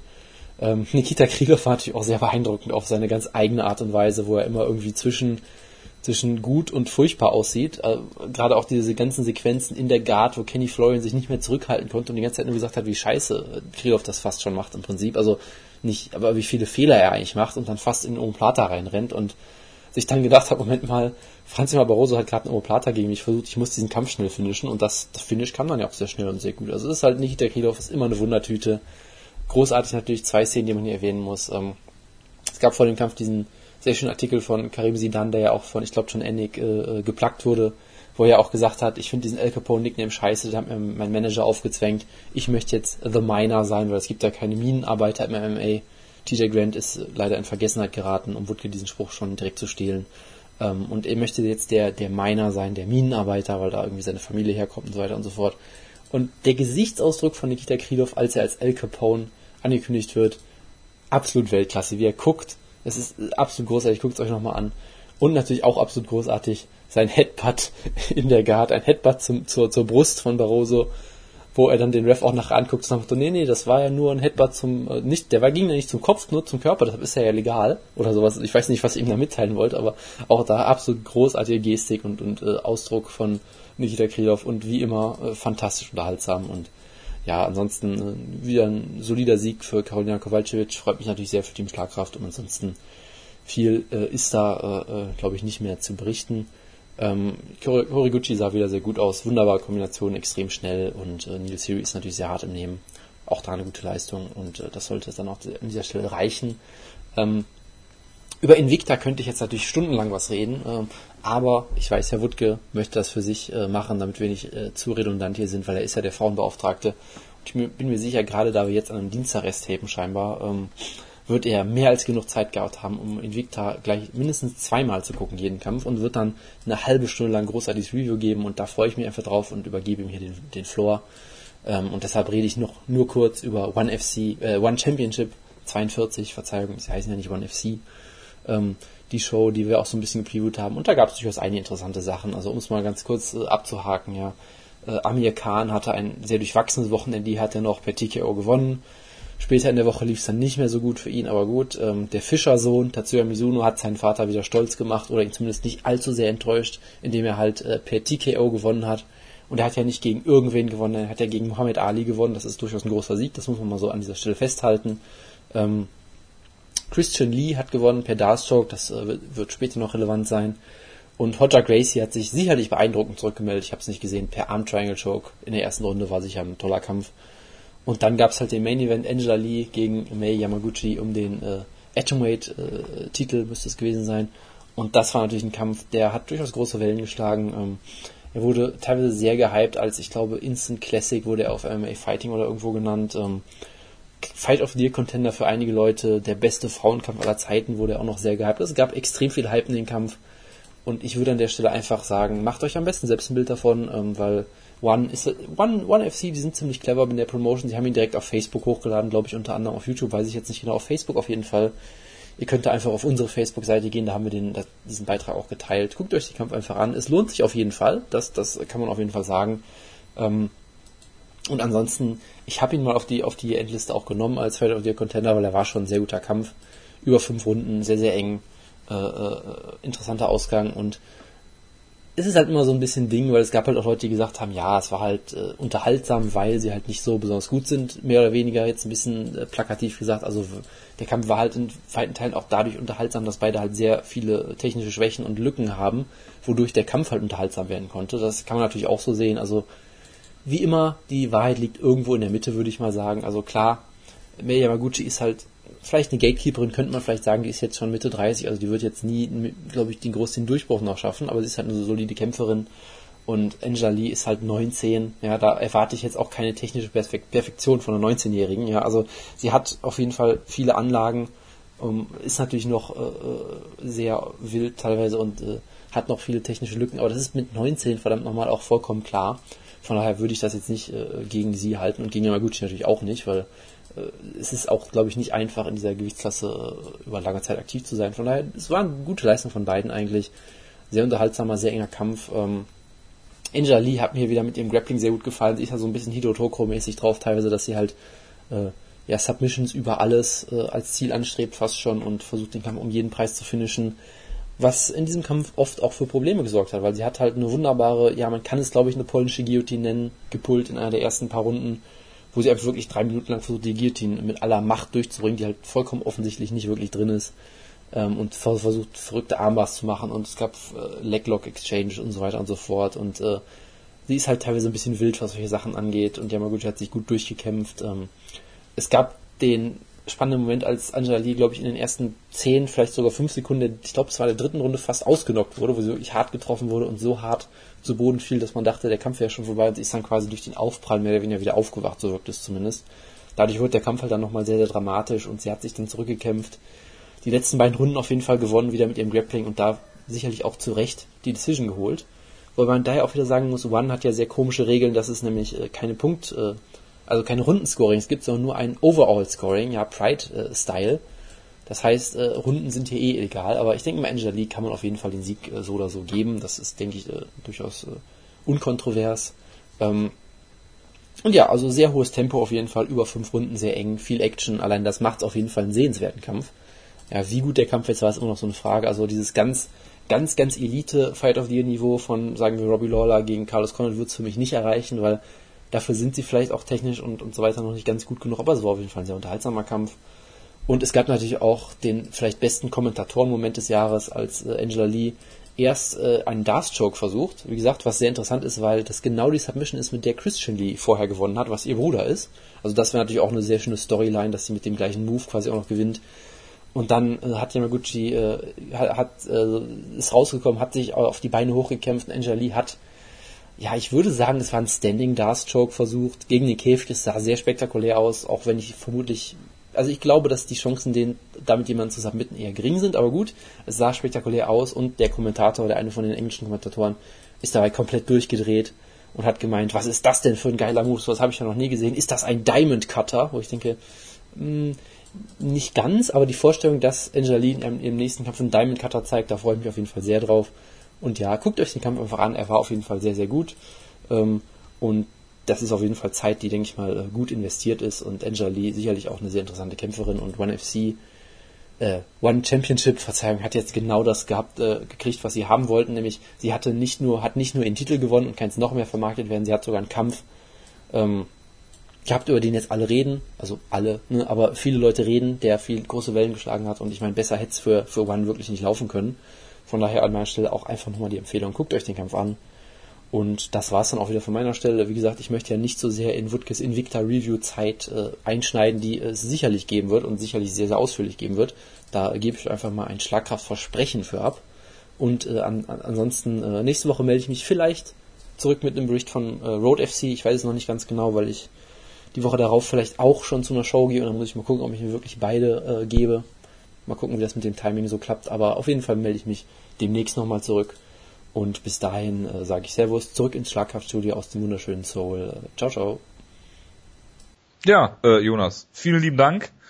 Was auch immer du äh, gesagt hast. Wir äh, kommen jetzt zu Invicta äh, Wutke. Das ist natürlich dein Metier und da überlasse ich dir komplett das Feld. Äh, bitte. Ja, Jo möchte mich möchte ja, dass ich mich versuche, es immer ein bisschen kurz fasse. Und Jonas wollte ja, dass ich, äh, wollte mich jetzt komplett schämen. Er wollte mich schlimmer schämen, als wenn ich auf die FIBO gegangen wäre. Wo ich dann auch immer geschämt werde. Aber er wollte mich mit dem Victor schämen. Du geschämt werden auf der FIBO. Weil ich unfassbar fett bin. das habe ich mir jetzt fast gedacht, aber das ist doch kein Problem. Ja, aber ich würde, das, das ist schlimm, da wollten, da bestimmt Leute was mit mir die ganze Zeit machen. Ach so, meinst du das? Überzeugen, dass ich ähm, fit, äh, fit werden kann. Das ist schlimm. Mit so einem Hirtenstock an so einem Stand so. Ja, klar. Weg war er, ja. Ähm, ja, bitte. Jonas wollte mich ganz erzählen, was ich sagte, dass ich ja Frauenbeauftragter bin, also was, und dass ich die Show dann bestimmt nicht schaue, indem man das mehrfach in der, in seinem Segment erwähnt, dass ich ja ein Victor-Review machen werde. Ich habe auch Victor auch gesehen, auf jeden Fall die Hauptkämpfe. Victor hat, wie gesagt, das habe ich häufig schon angesprochen, das Besondere absolut verloren, denn Frauenkämpfe gibt es in der UFC ab und zu auch mal. Und viele der, das, viele Kämpfe haben nicht mehr das, das größte Niveau, nicht mehr so wie vorher, weil natürlich die besten Kämpfer alle in der UFC antreten. Die ganzen Kämpferinnen sind ja, die können in die UFC abgewandert und nur manche Leute sind dann unten geblieben, weil sie vielleicht entweder nicht gut genug sind oder weil sie sich ähm, noch ein bisschen Zeit geben wollen. Das haben wir jetzt zum Beispiel auch, zum Beispiel an Angela Hill in dieser Show ganz wunderbar, wo es wunderbar funktioniert hat. Können wir sogar mit den Co-Momenten anfangen. Angela Hill gegen Livia Renata Sosa. Das war ein richtig schöner, wunderbarer Kampf, wo Sosa eigentlich erst wunderbar angefangen hat, auch mit tollen Grappling, wo ich auch wieder merkte, ich liebe TJ DeSantis und ähm, Julie Ketziger als Kommentatoren. Die sind absolut nicht für einen großen Event ge äh, geeignet, die sind nicht für große UFC-Shows sowas geeignet. Sie erinnern mich so ein bisschen an so Kommentatoren-Duos von so frühen ähm, Independent-Ligen, Wrestling-Ligen so im Jahr 2005, 2006, 2007 oh, rum. Mit Seth Petrozelli. Ja, also ähm, Wrestling-Ligen, nicht Independent-Ligen in Mixed Martial Arts. Okay. Weil sie mich so ein bisschen daran, weil ähm, das sind so zwei Kommentatoren, die sind ähm, sehr unterhaltsam, äh, haben sehr großes Wissen, sind aber manchmal immer so wortgewandt und nicht so perfekt und kommen häufiger an Stocken und sind halt auch so Kommentatoren, die komplett darüber durchdrehen, wenn jemand einen Trip-Takedown zeigt, dann wollen wir richtig laut rumschreien, deswegen. und ich finde das eigentlich total angenehm. Sie haben, sie haben auch eine sehr gute Chemie. Die passen wunderbar zusammen. Und ähm, das ist halt auch bei den Kampf wunderbar zu sehen. Sosa hat sich ein bisschen den Namen gemacht, ähm, weil sie eigentlich eine der wenigen klaren Charaktere in Invicta ist. Sie hat ein wunderbares Englisch, was überhaupt nicht funktioniert. Wäre sie Russin und bei Bellator am Start, hätte ich schon ein T-Shirt von ihr.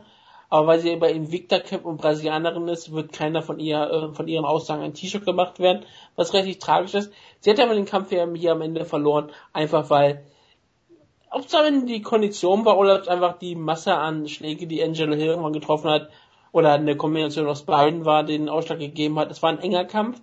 Man kann ihn bei beiden sehen. Ich hatte Angela Hill vorne gehabt, aber ich, ich, mochte Sosa auch und es war ihre erste Niederlage. Und für Hill war es perfekt, nach Invicta zu gehen. Natürlich ist es nicht so perfekt für ihren Geldbeutel, nicht in der UFC zu kämpfen. Obwohl ich mir bei Hill manchmal auch durchaus vorstellen kann, dass sie außerhalb der UFC immer noch einigermaßen gutes Geld verdienen kann, weil sie auch noch ein Charakter ist und dass sie bestimmt einige Sponsoren anlocken kann, kann ich mir durchaus vorstellen. Susa auch, Susa äh, hat Affliction überall drauf und hat einen sehr vollen Banner gehabt, dass ich mir vorstellen kann, okay, wahrscheinlich würde sie verdient sie bei Invicta wahrscheinlich genauso viel, wie sie bei der UFC am Ende verdienen würde, weil sie ja ohne ähm, mit, mit den ganz unten Reebok Deal dran an Start, an Start gehen würde. Aber ja, war ein guter Kampf, kann man sich auf jeden Fall anschauen. Angela Hill jetzt als, Champ, als Champion im Strawweight. Was immer so interessant ist, Judy Ketzi ist auch die Matchmakerin von Invicta. Und manchmal merkt man so, okay, es ist ein bisschen komisch, wenn die Matchmakerin oder bei anderen liegen vielleicht auch der Matchmaker auf einmal eine Show kommentiert. Denn viele Aussagen sind auf einmal mehr werten und das klingt, es ist ein bisschen komisch, wenn auf einmal die Person, die den Kampf gebuckt hat, darüber ist das, ist das so, weil du das weißt? Oder ist ja, das, das ist so, so die Frage, die ich mich immer stelle. Man, ob das wirklich so eine Sache ist, äh, wäre mir das vollkommen egal. Oder würde mir sowas überhaupt auffallen, wenn ich das nicht wüsste, aber weil ich es weiß, achte ich auf einmal auf sowas drauf. Und sie sprach zum Beispiel sehr, sehr stark darüber, dass Sousa eigentlich im Atomweight kämpfen sollte. Und Ach da so, ja, gut, okay so, wo ich merkte, okay, die spricht mehrfach darüber, dass Sousa eigentlich zu klein für die Gewichtsklasse ist und dass sie im Attenweight antreten möchte, wo ich so merke, okay, bestimmt hat sie darüber mit ihr mehrfach gesprochen, Sousa hat abgelehnt, weil Sousa wahrscheinlich auch noch hofft, in die UFC zu wechseln, das wäre im Strawweight. Und äh, im Kampf hat sie hat auch darüber gesprochen, dass eigentlich Sousa gegen eine andere Kämpferin kämpfen sollte, aber Sousa hat den Kampf abgelehnt, gesagt, ich möchte nur gegen Hill antreten und für Hill wollte sie vielleicht auch einen anderen Kampf haben, weil Hill hat gesagt, sie möchte nur einen Title-Shot haben und deswegen hat sie so den Kampf gebuckt. Das war mal auch so ein bisschen interessant, mal so ein bisschen hinter die Kulissen zu gehen, sozusagen, aber es ist, es ist manchmal ein komisches Gefühl, wenn so die Matchmakerin auf einmal etwas ähm, abjubelt und abfeiert. Aber es ist halt auch nicht, es ist wahrscheinlich, ist, sie, Judy Ketzi macht das nicht ähm, auffällig und sie ist, meint es auch nie werten gegen Leute, aber es ist auch immer manchmal wirklich komisch, wenn sie, ähm, es klingt immer, es ist halt wirklich so, wenn eine offizielle Kämpferin klar kritisiert, logischerweise, weil sie als Kommentatorin das manchmal machen muss, wenn der was schlecht aussieht oder so. Sie sagt das dann auch relativ klar, das ist halt Judy Ketzi. Dann, ich, es hat so ein bisschen ein komisches Gefühl, muss ich ganz ehrlich sagen, muss ich ganz ehrlich sagen. Es wirkt, es wirkt, es wirkt so, als würde die Distanz fehlen und manchmal wirkt es ein bisschen disrespektierlich, aber sie meint es natürlich auch wirklich nicht so. Und ich glaube auch nicht, dass sie es negativ anrechnet. Und es ist auch immer wieder so, dass wenn Judy Ketzi immer darüber redet und sagt, in Invicta ist es auch mal egal, wenn man ein, zwei Kämpfe verliert. Man wird nicht sofort ähm, rausgeworfen. Und wenn das die Matchmakerin sagt, dann glaube ich das auch. Wenn sie dann diese Leute rausschmeißt. Ja, ich, gut, sie würde sie wahrscheinlich nicht rausschmeißen. Das würde dann wahrscheinlich die Frau knapp tun. Weil die UFC, der Invicta ja gehört. Ja, genau. Sufa würde das natürlich sofort sagen, weil Sufa hat komplette Kontrolle über alle Ligen, die man falsch Auf jeden Sufa Fall haben sie das. Ausnahmslos. Ja, das behaupte ich einfach weiterhin, bis mir jemand das Gegenteil beweist. Der Main Event war ja eigentlich mehr oder weniger nur dafür bekannt gewesen, was Tonja Emweger nach dem Kampf gemacht hat. Was hat sie denn gemacht? Sie hat die Interviewerin geküsst. Ach so, ja, das habe ich wohl mitbekommen. Nachdem sie auch schon im Käfig sich übergeben hat vorher. Das habe ich äh, mitgekriegt, ja. Das ist eine wunderbare Mischung gewesen, wo ich danach sofort gesagt habe, als ich das gesehen habe und ich fand das total äh, lustig, habe ich so gesagt, okay, ich muss sofort auf alle MA News Seiten gehen und die Kommentare durchlesen. Wer, was? Gott, und natürlich waren sie genau das, was man erwarten musste. Ja, das ist doch super. Also, ähm, ja, was ist denn, was ist denn, äh, was wäre denn, was wäre denn besser gewesen? Vorher oder nachher äh, sich erbrechen? Ähm, vielleicht was Tonja Erwinger was über die Vorlieben der Interviewerin, deswegen ähm, will ich darüber nicht äh, spekulieren. Nein, ich dachte jetzt, wenn sie küsst und dann kotzt. Wäre ich würde nicht für die Interviewerin sprechen, glaube ich. Deswegen ja. Ich so, glaube, ja, der ähm, Interviewerin wäre es so rum aber lieber gewesen. Ich auf ihren Namen gerade nicht. Das ist schrecklich. Ist doch egal. Das macht ähm, es war auch immer eine äh, lustige Sache. Man könnte es natürlich auch ähm, sexuelle Misshandlung hier nennen. Es ist natürlich wirklich so, dass sie das einfach mal ausgenutzt hat. Aber ähm, scheinbar sind sie relativ befreundet, deswegen war das auch in Ordnung. Gleichzeitig denke ich die ganze Zeit, Gott, das muss es irgendwie in der UFC mit Joe Rogan tun. Das war so klar. Luke Rockhold, Roy Nelson, ja. Matt Brown. Luke Rockhold und Roy Nelson. Die beiden zusammen. Ja. Oh, meinetwegen. Es wäre auf jeden Fall ziemlich lustig. Und ich glaube, Joe Rogan würde da auch das mitmachen. Ich glaube, ähm, Brian Stam würde jemanden ausnocken. ich glaube, es ist eher umgekehrt. Ich weiß, aber ich finde ich finde dieses Bild dahinter viel. Ich finde, Brian Stam würde ähm, es einfach nur würde einfach nur komisch gucken und Joe Rogan würde eine Promo halten. Was würde Dan Hardy machen? Ähm, zurückküssen. Dan Hardy ist, glaube auch ein verrückter Kerl. Ich glaube auch. Also ja, Sonja Erwinger ist ja auch so eine Kämpferin, die du total abfeiern würdest, weil sie ein Technical Brawler ist, was ihre absolute Liebeschreibung ist. So ich. Weil du auf solche Kämpfer schließt. Sie hat auch, die hat, sie ist auch so wirklich eine Kämpferin, wo du sagst, ja, der Reebok, die ist schrecklich, schau die, die T-Shirts von Tonja Erwinger an, die willst du auch unbedingt haben. Ein T-Shirt mit ausgestrecktem Mittelfinger drauf, das willst du, was willst du tragen? Das ist alles, was du möchtest. Der Kampf war auch völlig in Ordnung. Colin Schneider hatte ein, ähm, Star Trek Shirt angehabt, also äh, als Outfit gehabt, wo ähm, was natürlich so einen roten Streifen hatte, wo ähm, Julie Ketzel sofort äh, sagte, ah, Red Shirt und dann natürlich ähm, fand das komisch, weil es ein bisschen rot war und äh, TJ DeSantis sofort angesprochen, ja, Captain. Weil er hat natürlich, ist natürlich aufgewachsen in einer anderen Zeit und er hat sofort an John-Luc Picard gedacht wo er natürlich immer eine rote Uniform trug und ähm, Julie Ketzi ist natürlich auf die Red Shirts angesprochen in der alten Star Trek, in der originalen Serie oder auch in der aktuellen Filmreihe. Und das war ein mhm. wunderbarer Geek-Off zwischen den beiden, wo sie beiden sich nicht einigen konnten. und ja, super. Ja, absolut. Die Klamotten bei Invicta sind noch immer wirklich ein Traum, das immer alles erlaubt. Ich meine auch Rachel Ostowitsch, die in ihren Wonder Woman Outfit wieder angetreten ist. Ich finde, also, dass Mirsad Bektic gefeuert werden sollte. Was hat ein Misa Bektic jetzt getan? Ja, wegen seinen T-Shirts. Du kennst auch seine T-Shirts. Achso, die, ah, ah, ich, jetzt weiß ich, was du meinst. Ja, ähm, für sowas könnte man ihn auch entlassen. Aber lassen wir das mal sein. Hm. Jermaine Tweet hat einen wunderschönen Knockout gezeigt gegen Latoya Walker. Nachdem sie eigentlich nicht gut in den Kampf reinkam, hat sie einen Spinning Backfill ausgepackt, die äh, sofort ein, äh, einsetzende Leichenstarre Latoya Walker war. Unschön mit anzusehen, aber es war brutal und großartig. Latoya Walker wurde dann noch wieder wachgeschlagen und hat natürlich an nie geglaubt, dass sie ausgenockt war, hat sich darüber aufgeregt, aber naja, willst du machen. Es ist auch Featherweight bei den Frauen, das ist immer eigentlich immer die beste Gewichtsklasse, weil es ist eigentlich so wie Schwergewicht. Und das ist immer wunderbar mit anzusehen. Der einzige Kampf, die ich noch in voller Länge äh, gesehen habe, war Megan Anderson gegen Amanda Bell, Lady Killer Amanda Bell, die, ja. die ich ja schon angesprochen habe im Gruppenchat. Sie ja. hat, sie ist perfekt Sie hat, hat einen 3-3-Rekord, kommt aber raus wie die größte, toughste Frau überhaupt. Hat diesen Lady Gegner, schreit rum, ist komplett intensiv, Augen weit ausgerissen und dann kommt die erste Aktion, sie wird mit einem Jab gedroppt. Ja. Jab Mengen Anderson nicht mal wirklich eine Fußposition hatte. Und ich meine, das, das passiert. Das ist auch nicht wirklich, das passiert auch wirklich ganz vielen echten, richtig großartigen Superkämpfern, dass man mal von sowas gedroppt wird. Aber es hat da perfekt dazu gepasst, wie Amanda Bell auftritt. Und sie wurde auch später in der zweiten, äh, sie wurde am Ende der ersten Runde ausgenockt. Und ähm, da hat die Runden, Rundenlocke hat sie eigentlich noch gerettet, aber sie lag dann noch so tot am Boden. Dann hat Dina einfach gesagt, okay, der Kampf ist vorbei. Also eigentlich wieder sagt, ähm, gute Action. Also Main, Main, Main Events kann man sich wunderbar anschauen. Das ist Invicta, wie es eigentlich sein soll. Dazu noch, wie gesagt, ein brutaler ähm, Knockout of the Year Kandidat, fast schon. Und wie gesagt, das wunderbare Sache mit Amanda Bell. Es ist ein Fight Pass enthalten, man kann sich das jederzeit anschauen, falls ähm, unsere Zuhörer und Zuhörerinnen einen Fight Pass haben. Victor lohnt sich meistens immer. Es ist auf jeden Fall meistens besser als Titan FC oder Legacy FC. Eine von beiden ist im, im Fight Pass auch enthalten. Ich kann mir das nie merken, welche von beiden liegen im Fight Pass ist und welche, glaube auf NBC Sports läuft. Aber ist mir eigentlich egal. Gut. Vielen Dank dafür, Wutke. Dann machen wir doch mal weiter mit der News-Ecke und äh, du hast gerade Titan FC schon angesprochen. Äh, Jessica Aguilar, ihres Zeichens UFC-Kämpferin, äh, ist jetzt in der Julie Ketzi-Funktion bei Titan FC und zwar Matchmakerin. Äh, Titan von Sufa, ne? Ja, ja, klar.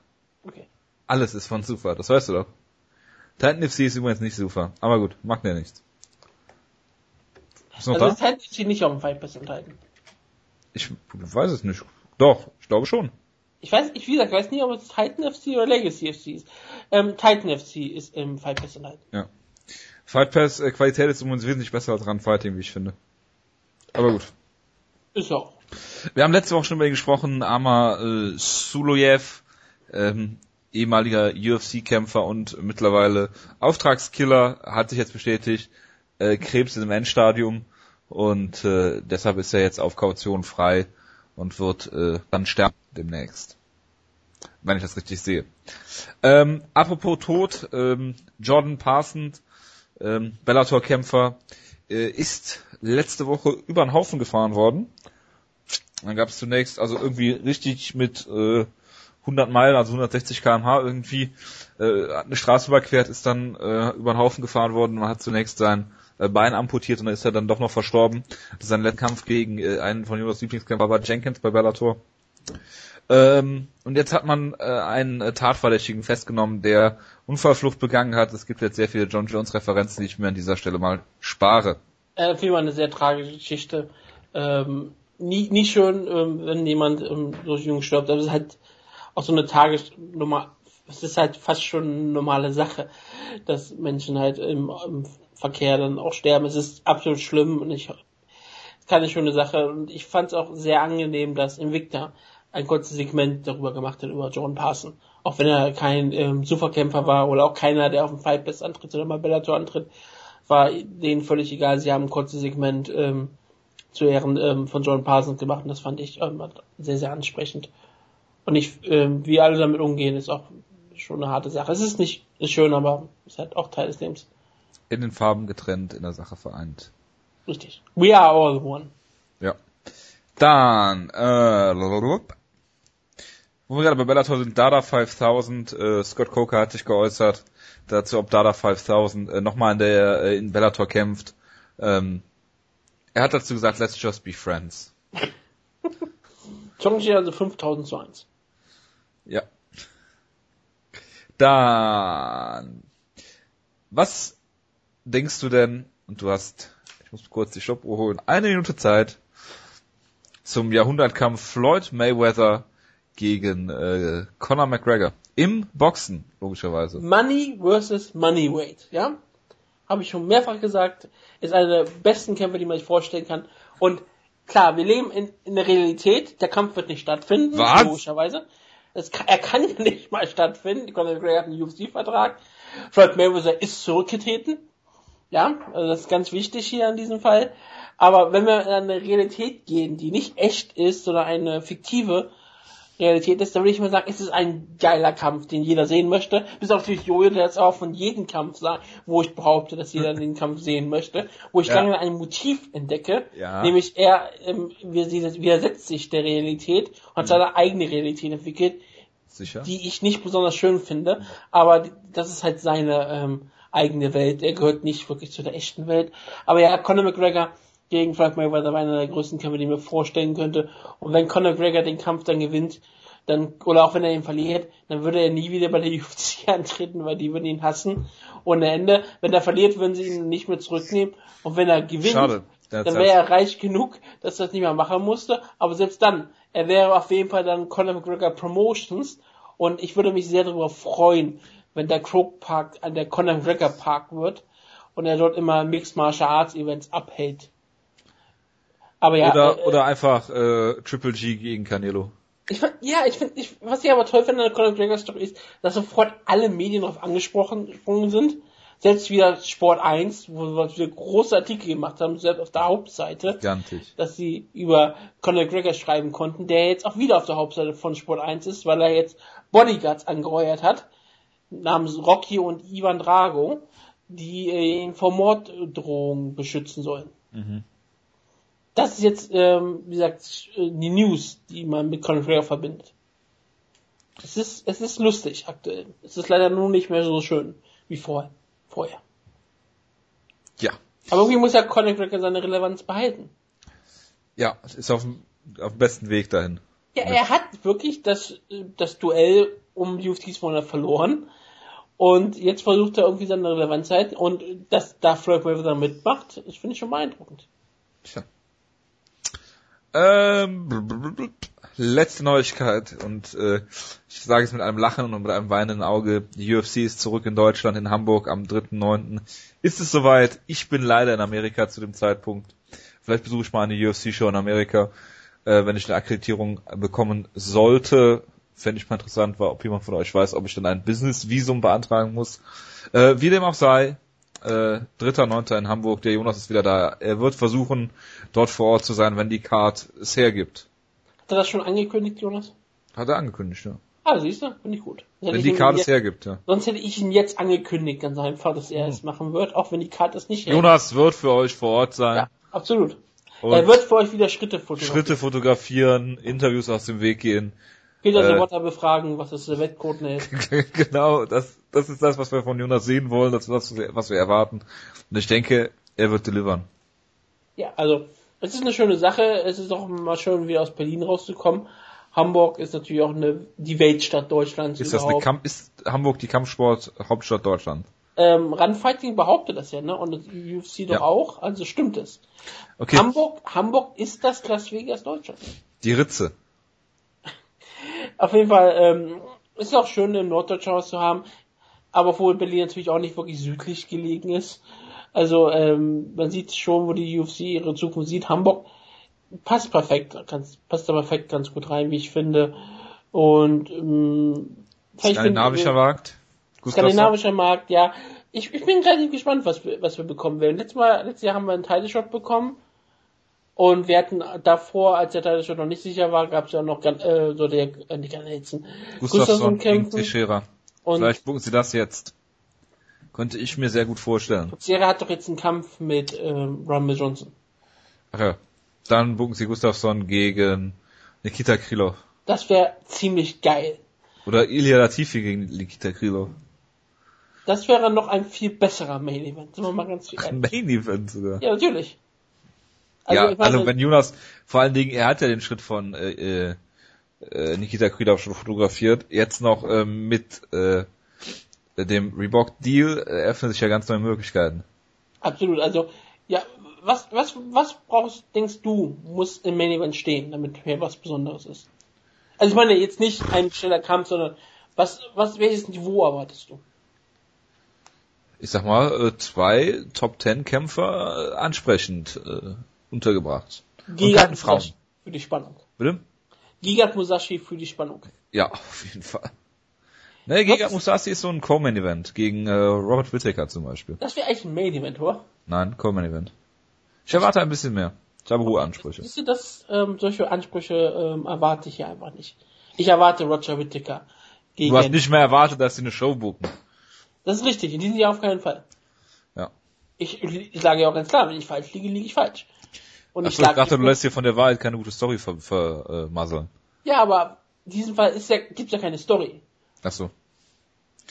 Dann ist ja gut. mal falsch liege, ist ja, ist ja nichts Besonderes. Wutke, Kampfankündigung. Ja, das machst du ja immer gerne. Ja, das ist sicher. Das ist ja eine meiner Hauptaufgaben hier.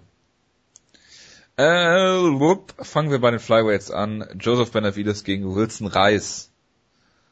Ja, was willst du mit Benavides machen, ne? Ja. Das tritt er gegen Title den. Preis halt einfach an und wird den auseinanderschrauben. Auf jeden Fall.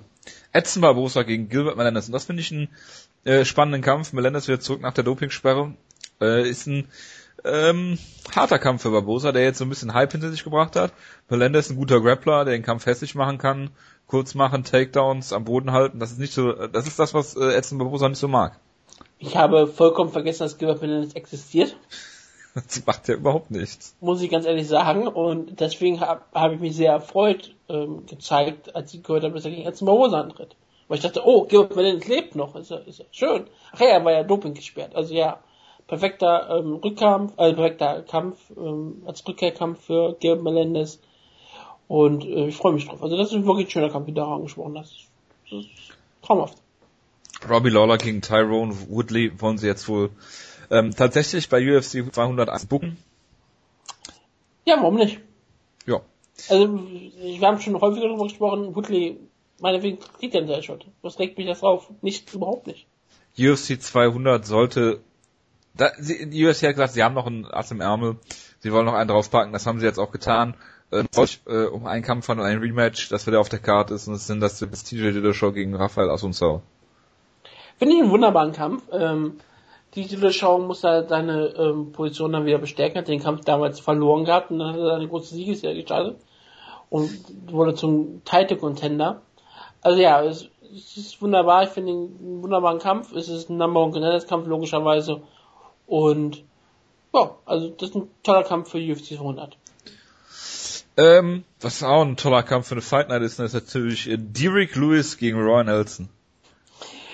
Ja, ähm, Schwergewicht, Punkt. Ja.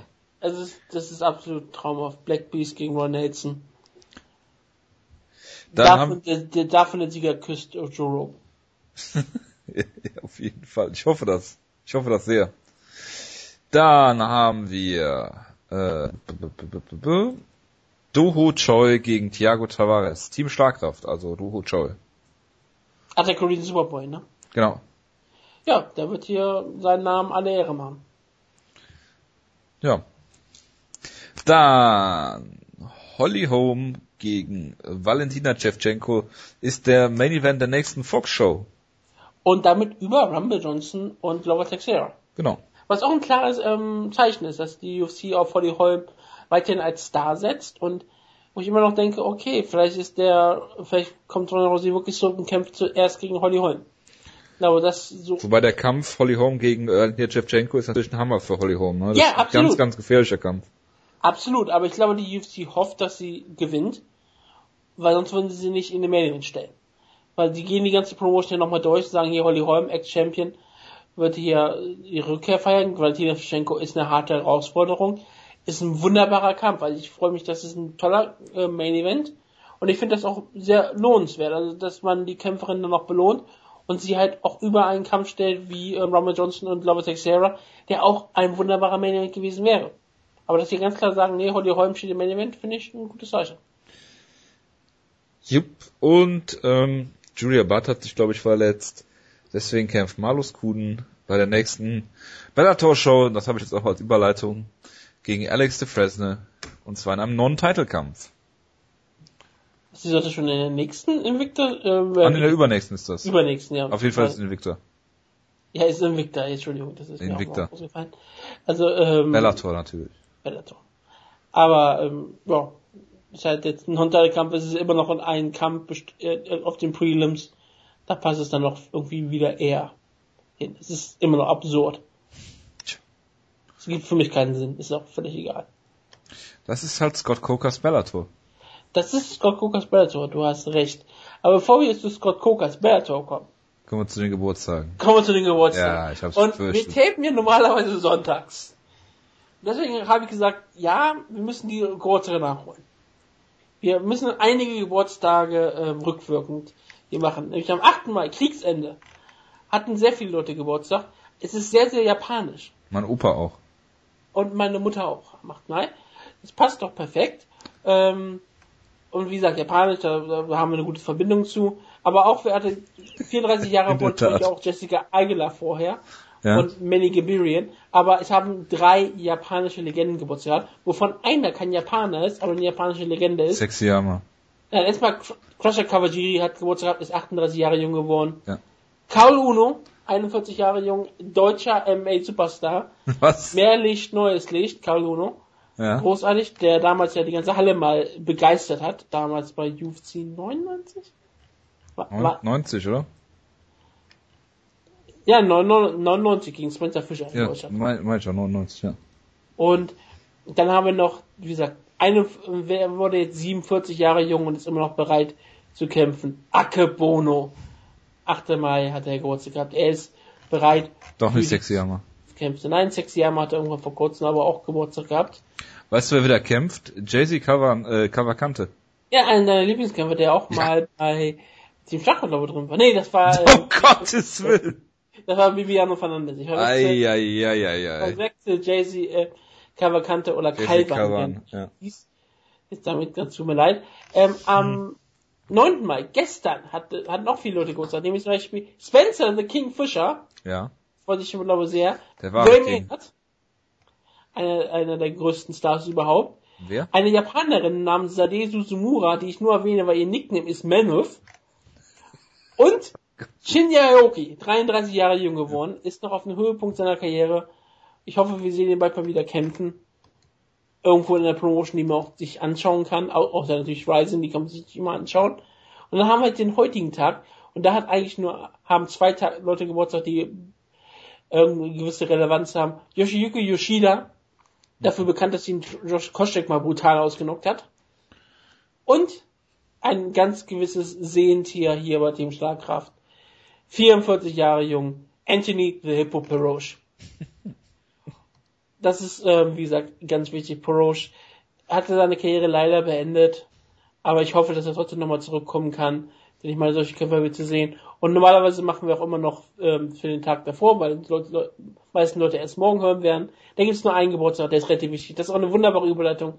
Title Contender Melvin Manhoef wird 39 Jahre jung morgen. Alles Gute. Ja. Dann reden wir über Bellator. Ja. Aber nicht über Melvin Manhoef, sondern über einen anderen Kampf. Phil Davis gegen äh, King Mo, Team Schlagkraft. Einer deiner Lieblingskämpfer aus irgendwelchen Gründen. Und jemand, der einen Körperbau hat wie Ketzengano. Phil Davis ist einer meiner Lieblingskämpfer, nicht äh, King Mo. Ich weiß, dass du für Davis einer deiner Lieblingskämpfer ist. Der hast du ja mal bei Team Schlafbach mal gelockt.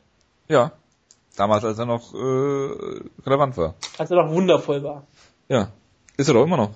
Ja, jetzt darf er wieder, ähm, nicht pinke, sondern Pupo und Hose tragen. Ja, und Mundschutz. Weil So. seiner Mama das so gefällt. Hat er irgendwann mal, irgendwann mal gesagt. Auf je- privat. ich hoffe. Jedenfalls ist äh, Phil Davis äh, das, was äh, will Phil Davis immer das sein, was Chris Whiteman jetzt geworden ist. Nämlich ein guter MMA-Kämpfer, der auch striken kann und das äh, schafft Phil Davis eigentlich nie. Und äh, King Mo, wenn er das versucht, sieht auch immer mehr oder weniger schlecht aus dabei. Frag ihn mal in Minuten. Ja. Ja, Wutke, äh, Bellator ist ja dein äh, Metier. Ach du, du, ich wollte dir eigentlich mal für Davis ein bisschen das Wort erteilen. Ach, ich soll was zu Phil Davis gegen King Mo sagen. Ja, also der, der Kampf zweier äh, hervorragender. Division One Wrestler riecht natürlich danach, dass äh, im Stand geführt wird, weil es ein schrecklicher Kampf werden wird. Äh, ja, wer für dich zu sagen?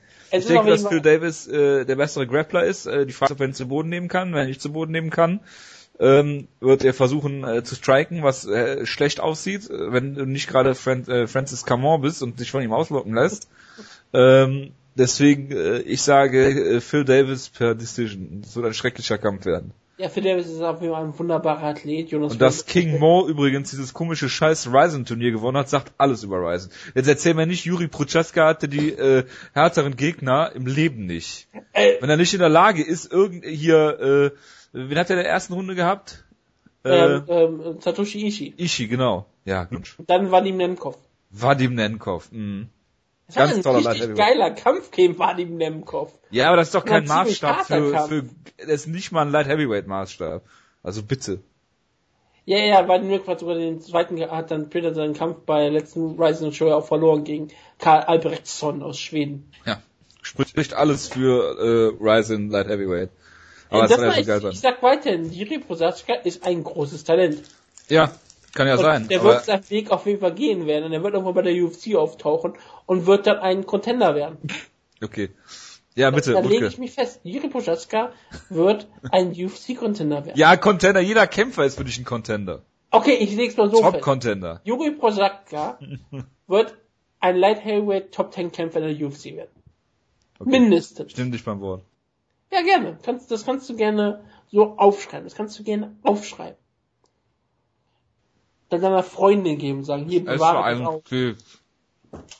Ja, du, das finde ich wunderbar von dir. Aber ja, ähm, Phil Davis, ähm, Jonas würde über seinen Körperbau häufig reden und über seine Athletik und dass er den französischstämmigen Bomber François Cormont besiegt hat in dem letzten großen Bellator-Turnier.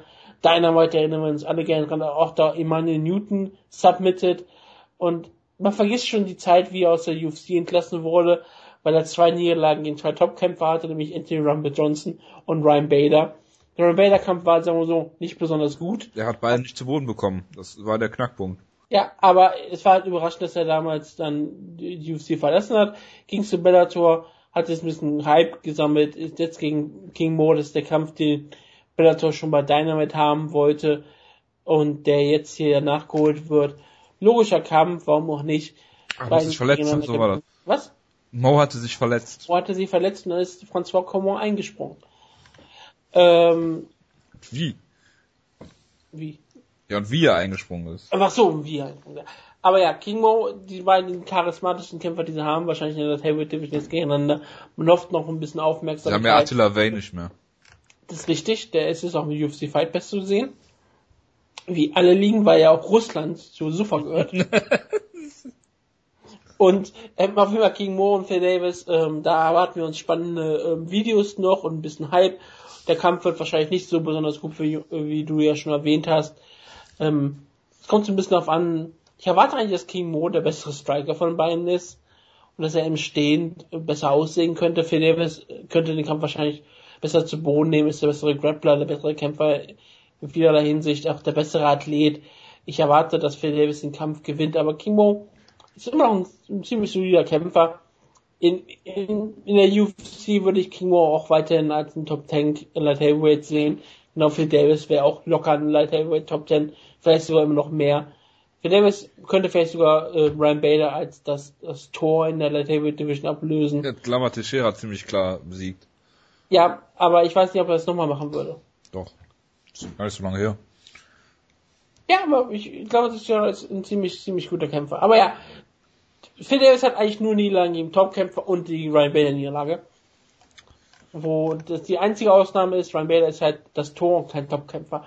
Aber ja, ich erwarte, dass Phil Davis den Kampf hier gewinnt. Und wir reden lieber über den Co-Main-Event. Sergej Karitanov Achtung. kommt zurück. Was? Niederlagen von Sergei Karitonov in seiner äh, MMA-Karriere. Alexander Emelianenko, Grüße an der Stelle, Alistair Overeem, Big Nog, Josh Barnett und das war's. Jeff Monson, habe ich vergessen, Entschuldigung. Yep. Es ist eine Ähm, sehr illustre Runde. Und ja, er hat hat mal Overeem ausgenockt bei K1.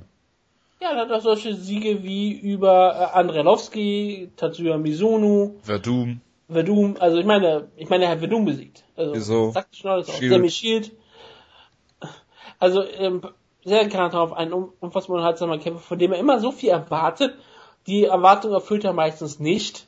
Das ist immer das relativ Tragische daran. Der ist, könnte echt ein ziemlich guter Kickboxer sein. ja, aber es ist sehr spektakulär immer, weil er brutal Leute ausnockt. Ja, oder er wird halt ähm, irgendwie deklassiert.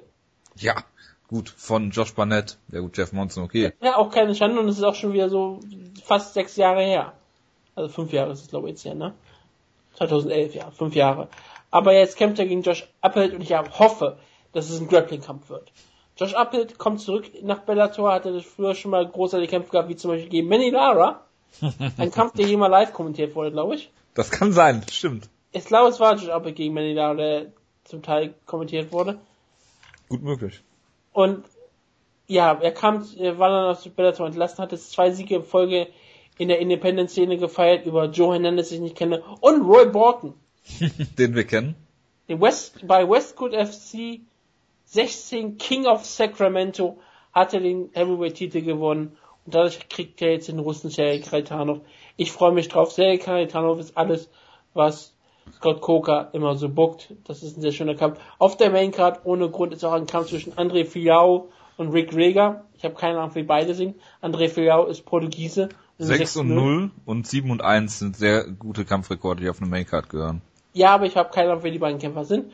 Und es gibt auch nun gerade einen Kampf, wo ich keinen Kämpfer kenne. Ähm, Adam Picco Piccolotti gegen Ray Wood. Ich dachte, du sagst Saad aber gegen Evangelista Nein, nein, nein, Santos. nein, darüber- das wollte ich jetzt ein bisschen aussagen, damit ich darüber, erst damit die Karte beenden kann.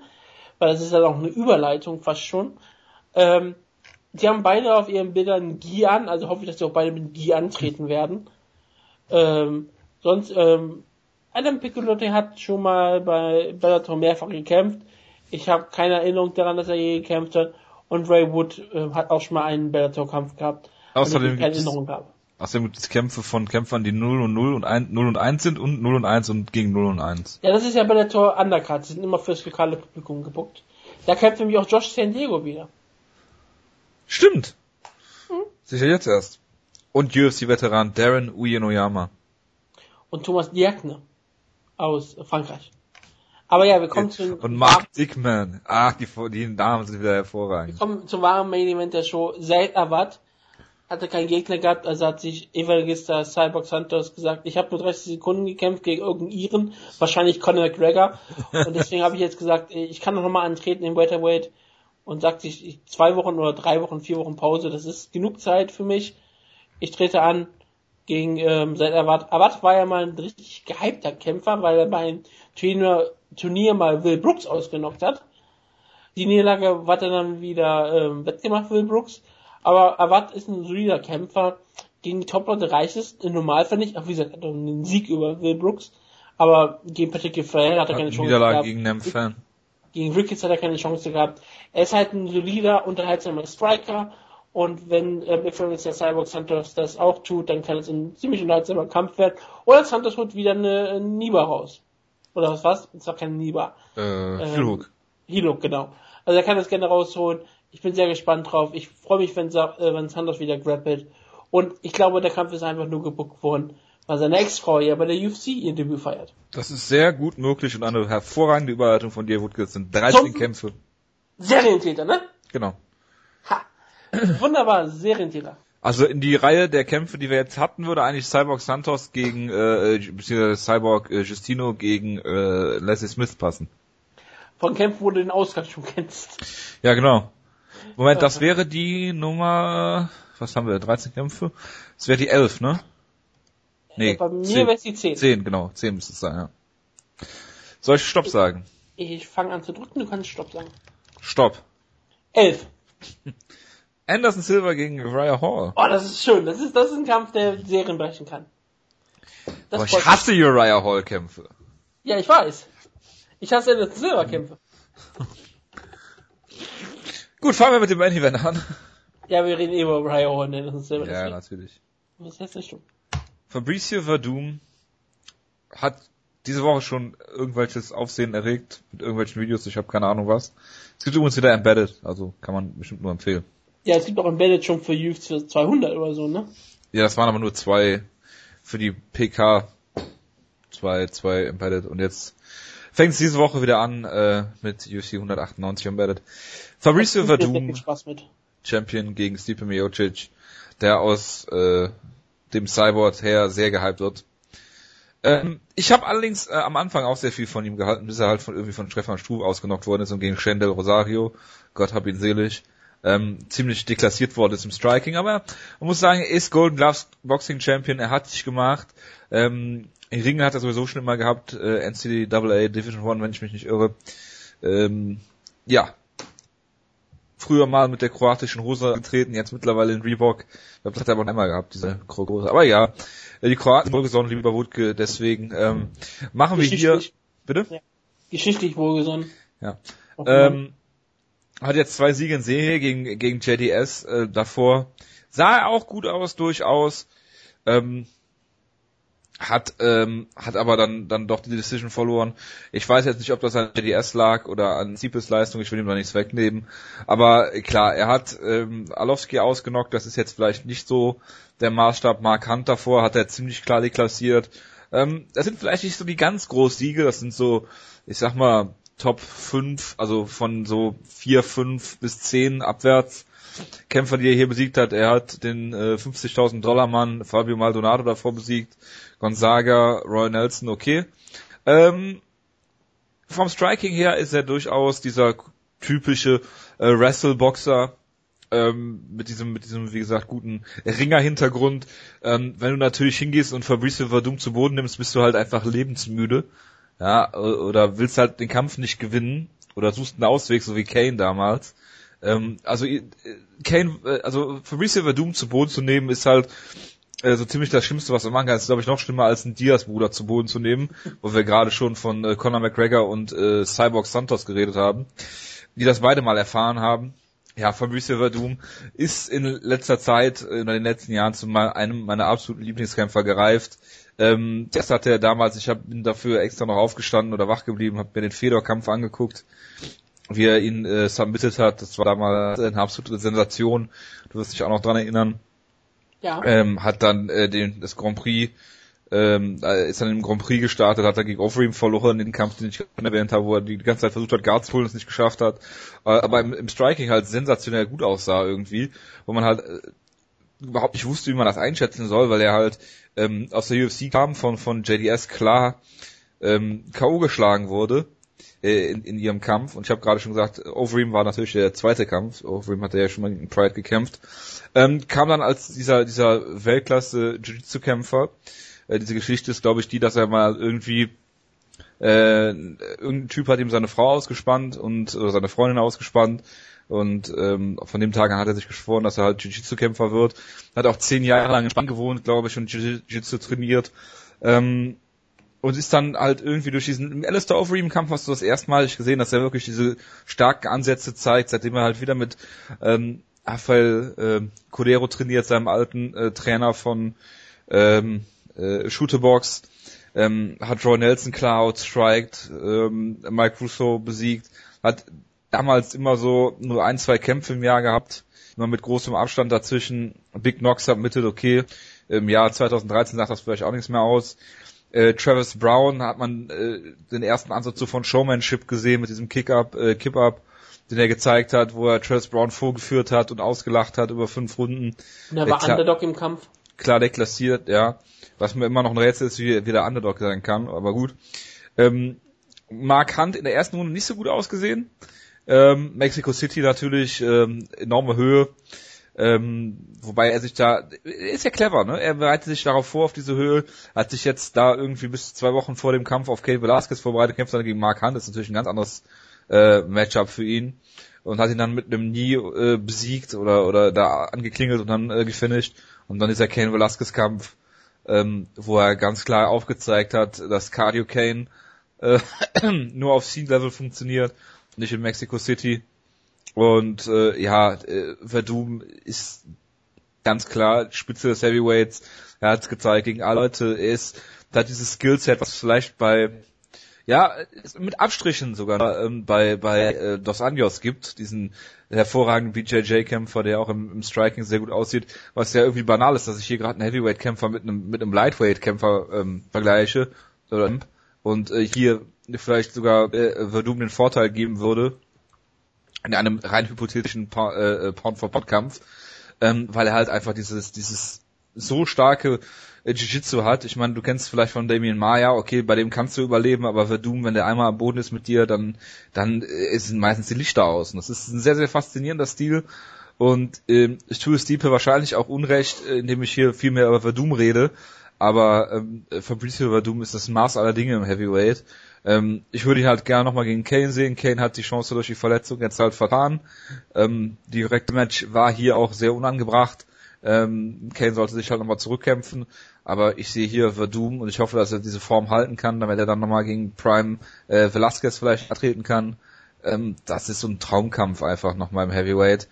Ähm, ja, und ich sehe hier eigentlich keine Chance, wie Stipe den Kampf gewinnt, weil ähm, Steve hat dieses, dieses Boxen und wird sich darauf konzentrieren, ähm, den Kampf stehen zu halten. Da, er hat natürlich alle alle ähm, Voraussetzungen dadurch, aber äh, Verdum ist durch die, die, die Keks oder den, den, den Clinch, den er hat, kann er die, die extreme Nahdistanz ausnutzen, er kann ihn auf, auf Distanz halten, gerade ähm, durch, durch diesen Stil, den er gehen kann. Und ähm, ja, vielleicht pullt er auch Guard, da, da ist es ihm auch zuzutrauen und ja, äh, Stiefel wird hier alle Hände voll zu tun haben.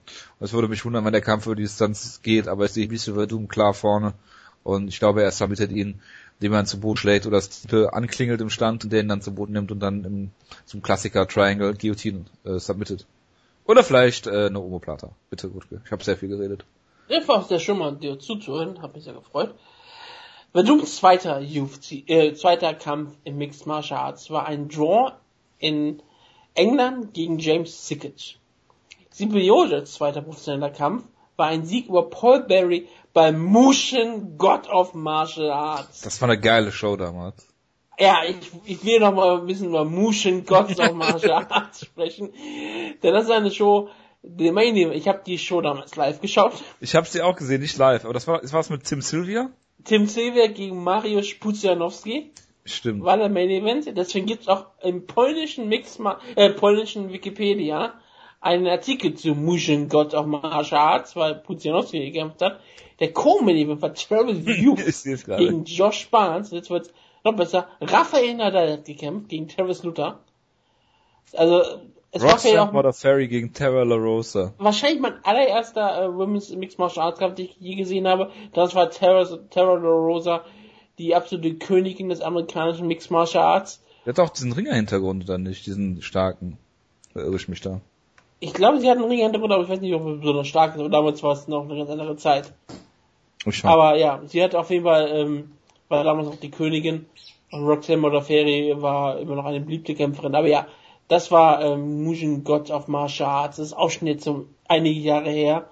Weil man sieht ja daran, dass Tim Sylvia im Main Event stand. Sechs Jahre. Sechs Jahre wird es bald her sein.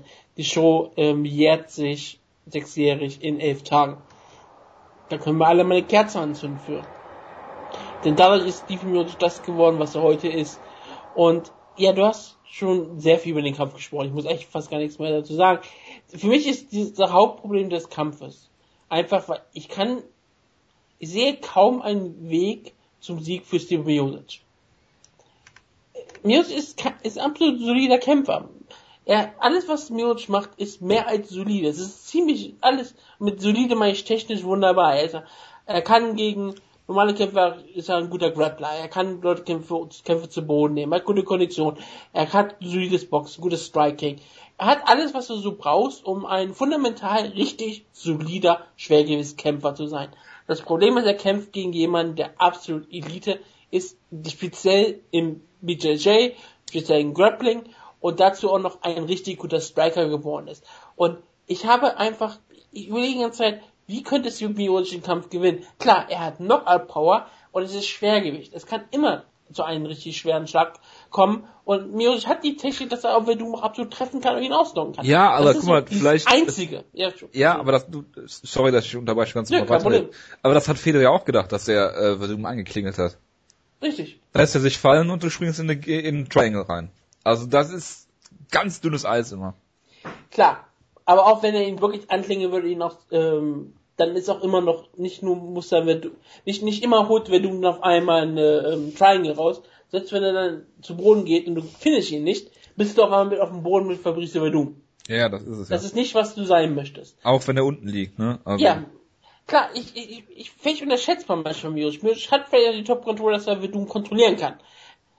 Es ist nicht immer alles so einfach. Speziell, wenn der Kampf länger geht und die Kämpfer sind immer glitschiger und, und all sowas, dann kommt vielleicht auch, kann das mir überhaupt besser tun. Ich weiß, ich, ich sehe aber das Problem, wie gesagt, im Kampf, ich sehe einfach nirgendwo einen richtigen Weg vor, außer es passiert etwas Besonderes, wie zum Beispiel, wie gesagt, ein Knockout, der im Schwergewicht, wie gesagt, immer passieren kann. Und mh, sonst sehe ich hier eigentlich keinen großen Sieg für, äh, Weg für Sieg für Miocic. Er könnte versuchen, den Kampf auszugrinden, aber das ist nicht so die Stärke, die er gegen Verdum sein kann. Der hat ja auch schon gesagt, dass er ein Clinch ziemlich gefährlich ist. Also, ähm, für mich ist das ein ganz klarer Kampf für Fabrizio Verdum. Miocic kann hier alle Leute aber auch komplett überraschen. Er ist gar kein so großer Favorit, wie ich hier gerade sehe. Ich habe aber minus 160 ist er angesiedelt. Äh, Fabrizio Verdum finde ich ein bisschen überraschend, wie niedrig ähm, er gerade noch als Favorit angesehen wird. Ähm, ich persönlich habe einfach keinen Weg zum Sieg für Miocic. Und ich kann hier auf einmal auch komplett Miosic falsch einschätzen. Das gebe ich offen zu. Wie gesagt, er hat noch Power. Er hat auch gezeigt, dass er, wie gesagt, einen Kampf gegen ihn kann. Dass er das auch sehr, sehr spät zeigen kann. Und das ist eine relativ wichtige Sache, dass er auch zeigt, ich kann auch in der fünften Runde noch einen Kampf finishen. Und wir wissen ja nicht, wie das alles mal hier ausgehen wird am Ende der fünften Runde. Ja, es glitschig ist und vielleicht auch dann so ein bisschen die Mentalität, die eher die Rolle spielt. Verdum ist ein super Kämpfer, er hat absolut bewiesen, dass er ein absolut Elite-Kämpfer ist. Wer so Kai Velasquez besiegt, ist ein absoluter Champion. Und wie gesagt, hat Marcanti auch noch klar gefinisht, wenn er Probleme hatte. Aber wir werden sehen. Simeone ist ein, ist ein einfach ein perfekt, ein, nicht ein perfekter Runner. Er ist aber einfach etwas, wo man sagen kann, ja, das ist halt wirklich ein, ein Top-Schwergewichtkämpfer. Aber ich würde ihn nirgendwo als Elite einordnen, während ich Verdum auf jeden Fall im Grappling als absolute Elite einräumen werde und ihm auch im Striking sehr hohe ähm, Stärken jetzt anrechnen werde. Vielleicht liege ich falsch, aber ja, ich sehe Verdum als klaren Sieger in im Kampf und ich sage, dass er ihn submitten wird in der zweiten, dritten Runde. Vielleicht wird es auch ein enger Kampf und eine Decision sein. Ich werde am Ende hier sagen, Stipe Josic hat uns alle überrascht. Ich würde es nicht ausschließen, aber es ist nicht so wie mit OSP und John Jones, wo ich absolut ausschließen konnte, dass OSP den Kampf gewinnen kann. Ich kann es nicht ausschließen, wie Josic den Kampf gewinnt, aber ich kann es irgendwie nicht sehen. Aber wie gesagt, liegt es auch einfach an mir. Aber ja, ich tippe ganz klar auch hier auf Verdum.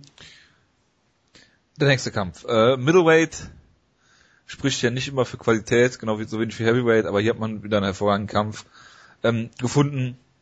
Äh, Jacare de Sousa, lieber Wutke, kämpft ja, gegen Vitor Belfort. Und ähm, Jacare ist ja auch so jemand, der als äh, BJ Jailer angefangen hat und jetzt ist, ist Striking in seinem Arsenal mit dazugekommen ist.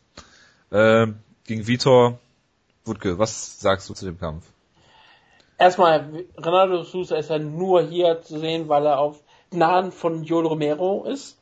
Joel Romero, der ähm, gesperrt wurde und jetzt wieder wahrscheinlich irgendwann freigesprochen wird oder auch nicht freigesprochen wird oder was immer da passiert ist. Er hat auf jeden Fall eine schwere und eindeutige Niederlage erfahren. Da bist du auch völlig der Meinung, ne? So Romero den Kampf eindeutig dominiert hat gegen Sousa. ja, auf jeden Fall.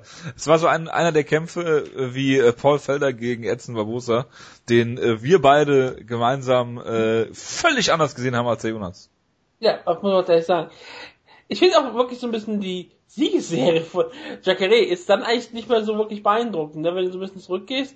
Du siehst so, was hat er in der UFC denn bisher bewiesen? Er hat Chris Camosi besiegt, Jushin Okami, okay, das ist sehr gut, sehr gut, damals noch gewesen. François Coman, den französischen wegen Bombe hat er gestoppt, mit Nein, einer Decision. Gestoppt.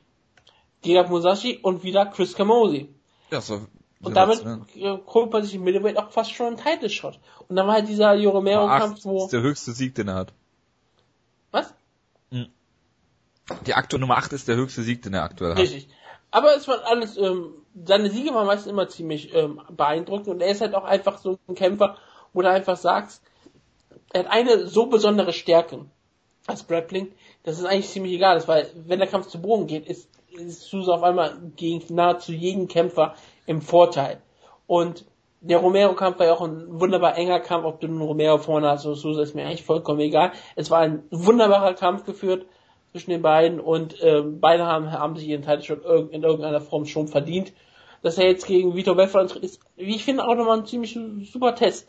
Ähm, es ist natürlich ähm, dadurch sehr schade geworden, dass wir nochmal White gegen Rockwood sehen müssen, weil wir brauchen Rematches. Sonst fordere ich die jetzt, jetzt im aktuellen Jahr ganz viel. Ja, auf jeden Fall. Rockwood gegen White gehört nicht dazu, aber die hätten ja kein, da überhaupt keine andere Wahl gehabt. Das, das ist das äh, der Prototyp des äh, notwendigen Rematches. Ja, weil es keinen anderen Gegner gibt. Und ja, Vitor Belfort ist der Prototyp von jemandem, der von dem man immer wieder sieht, oh, er ist ein neuer Kämpfer geworden, jetzt ist er wieder der alte Vitor und der neue Vitor und der alte Vitor und der ist der neue Vitor. Und Vitor ist jetzt wieder äh, Prime Vitor, der jetzt hier antritt. Er ist jetzt immer noch ganze 39 Jahre jung und steht auf den Höhepunkt seines Schaffens, nachdem er jetzt Dan Henderson ausgenockt hat, in einen grandiosen Kampf, äh, einen Kampf, den wir alle sehen wollten. Das, damit kann man sich auch Title Shots verdienen, denn der andere Title Shot hat sich auch mit dem Sieg über Dan Henderson verdient. Und wenn er hier gegen Sousa verliert, dann hoffe ich, dass er nochmal gegen den Henderson antritt. Denn ich meine, das ist jetzt der Rest seiner Karriere. Er tritt jetzt immer nach Niederlagen gegen den Henderson an. Aber ja, Belfort ist ein ist ein, auch ein Phänomen, nicht nur, weil es sein Nickname ist, sondern auch einfach, wie er sich zum Star gemacht hat, ist eine irre Sache, wie er zurückkam, wie er mal fast schon Jones ähm, submitted hat in seinen diesen Titelkampf, der auch schon wieder vier Jahre her ist. Und dann hat er mal Luke Rocker brutal ausgenockt, aber da war er auch schlimmsten THT überhaupt. Was? Ja, nein, natürlich nicht. Er war ähm, gesund und der Kampf hat in Brasilien nur stattgefunden, weil das halt er kann nicht leben ohne THT. Ist. Und ähm, das hat alles, es, es, hat, es gibt keine Gründe, warum nur ein Kampf bisher in seiner langen Zeit wieder in Amerika stattgefunden hat gegen Chris Whiteman und den Kampf hat er eindeutig verloren, nachdem er jetzt ziemlich gut aussah. Mhm. Also ja, wie gesagt, dieser Belfort ist ein Kämpfer, wo ich immer wieder erwarte, dass der jederzeit Champion werden kann. Weil er halt, wie gesagt, er hat auch Chris Whiteman vor riesengroße Probleme damals gesetzt. Bis Whiteman dann merkt hat, okay, ich kann den Kampf vielleicht doch gewinnen. Aber Vitor Belfort kann jeden rushen. Er kann jeden ähm, auseinanderschrauben, relativ schnell. Und auch wenn er voll auf THT war, er hat Luke Rockett auseinandergenommen. Und das ist beeindruckend. Egal, ob es nun äh, auch wieder drei Jahre her ist oder nicht, das ist ein beeindruckender Sieg. Er wieder ähm, und Dieter Belfort, ich muss ihn nicht mögen, aber er ist ein absoluter Topkämpfer, er ist eine Legende des Sportes. Er ist schon, seit es UFC mehr oder weniger gibt, ist er aktiv gewesen. Er war mal Vitor Gracie, damit hat seine Karriere mal angefangen. Er war ein, ein verlorener Gracie-Bruder und es ist eine wunderbare Sache, ihn jetzt immer noch kämpfen zu sehen. Beide sind ziemlich alt, beide sind ziemlich erfahren, beide sind ziemliches, äh, Vitor Belfort ist ein ziemlicher, riesiger Star in Brasilien. Ich bin mir bei Sousa nicht besonders sicher, aber dass hier zwei Brasilianer gegeneinander antreten, ist auch nicht immer so häufig der Fall, gerade in Brasilien. Es geht hier wirklich um, wer den nächsten Title bekommt im Middleweight Division. Ich hoffe auf Sousa. Ich wäre absolut nicht schockiert, wenn Vito Belfort ihn in zwei Minuten aber ausnockt. Ich bin bei Vito Belfort bin ich nie wieder schockiert. Ich will immer wieder sagen, okay, Vito Belfort ist jetzt alt und er schafft es nicht mehr, aber ich wäre nicht überrascht, wenn Vito Belfort auch noch mit 42 noch in der Lage wäre, Leute zu rushen und auszunocken. ja, Vitor Belfort, ähm, diese THC-Geschichte, das, das Faszinierendste daran war ja eigentlich, dass er seinen Stil halt komplett geändert hat in dieser Zeit und äh, jeden mit Headkicks ausgenockt hat und Spinning, Spinning äh, Heelkicks. Und mit Schlägen zum Hinterkopf? Was, nein, das hat er ja schon immer gemacht. Stimmt, das hat er nicht verändert, das hat er nur, hat er perfektioniert. genau. Hat er perfekt adaptiert und äh, halt weitergeführt, aber diese, diese ist halt, äh, Vitor war halt immer bekannt für seine schnellen Hände. Dieses Rushen, wie du es genannt hast, dieses, die Gegner einfach überrennen, der immer schon gemacht, aber halt, halt null durch Kicks, sondern immer durch, durch, sein, äh, durch seine schnellen Hände. Und es hat sich halt komplett um 180 Grad gedreht. Und ja, er kämpft jetzt hier gegen, gegen Jacare und ähm, Vitor Belfort ist ein äh, fantastischer Grappler, ähm, von bei dem ich davon ausgehe, dass er auch, wenn Jacare ihn auf den Boden kriegt, ähm, dort überleben kann. Aber er hat jetzt nicht, also Jacare hat jetzt nicht diese Takedowns, diesen klassischen ähm, Double Leg, der dich einfach zu Boden kriegt, sondern er muss dafür schon halten. Ähm, er hat schöne Trips, äh, auf jeden Fall, aber ich denke, dass den Vitor aus dem Weg gehen wird. Äh, ich kann mir auch vorstellen, dass sie sehr lange Zeit gegenüberstehen, sich gegenüberstehen und nichts passiert. Angelowski-Stil. So ungefähr. Und mit weniger Atmen. Und ähm, ich denke, dass, dass äh, Vitor ihn früher oder später erwischen wird. Ähm, und dann finish, weil Vitor äh, gewinnt keine Decisions. Ich gucke gerade mal, wann Vitor Belfort seine letzte Decision gewonnen hat. Oh, äh, gegen James Kitsch, schon angesprochen haben vor einer Zeit. Was? Bei Cage Rage 23 2007 war die letzte Decision, die er gewonnen hat. Kann er mal bei Cage Rage machen. Ja, zwei Kämpfe gehabt bei Cage Rage. Nach seiner Pride-Zeit. Aber gut, ähm, das sind so die letzten, die, die letzte Decision, die er hatte. Davor ging Dan Henderson äh, Decision verloren. Aber in den restlichen Kämpfen waren es immer nur Finishes und ähm, ja, hat jetzt hier die Möglichkeit, ähm, Jacare zu besiegen und ich denke, das wird er schaffen. Und wenn, wovon ich ausgehe, Anderson Silva gegen Uriah Hall gewinnt, bucken sie den, das Rematch. Weil sie Vitor keinen Title Shot mehr geben werden. Wutke. Ich habe ganz, ganz, ganz deutlich das Rematch gegen Anderson Silva. Genau. Sagst du. Okay. Du willst, du glaubst nicht, dass sie ihren Title Shot nehmen? Glaube ich nicht.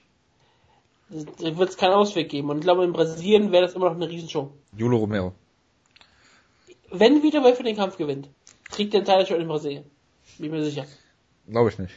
Was denn mit Michael Bisping? Alleine, weil sie es Globo, alleine, wenn, äh, weil Du hast doch gesagt, dass Michael verlangt. Bisping den nächsten Titelshot bekommt, oder irre ich mich ja, da? Ich will auch, dass er den nächsten Title du hast, du hast mich, du hast doch gegen mich gewettet und gesagt, dass Michael Bisping den nächsten Title Shot bekommt. Ja, ich habe auch gedacht, dass Michael Bisping das jetzt aktiv fordern wird, aber nein, der hat auf einmal, auf einmal hat er so Legendenkämpfe gefordert.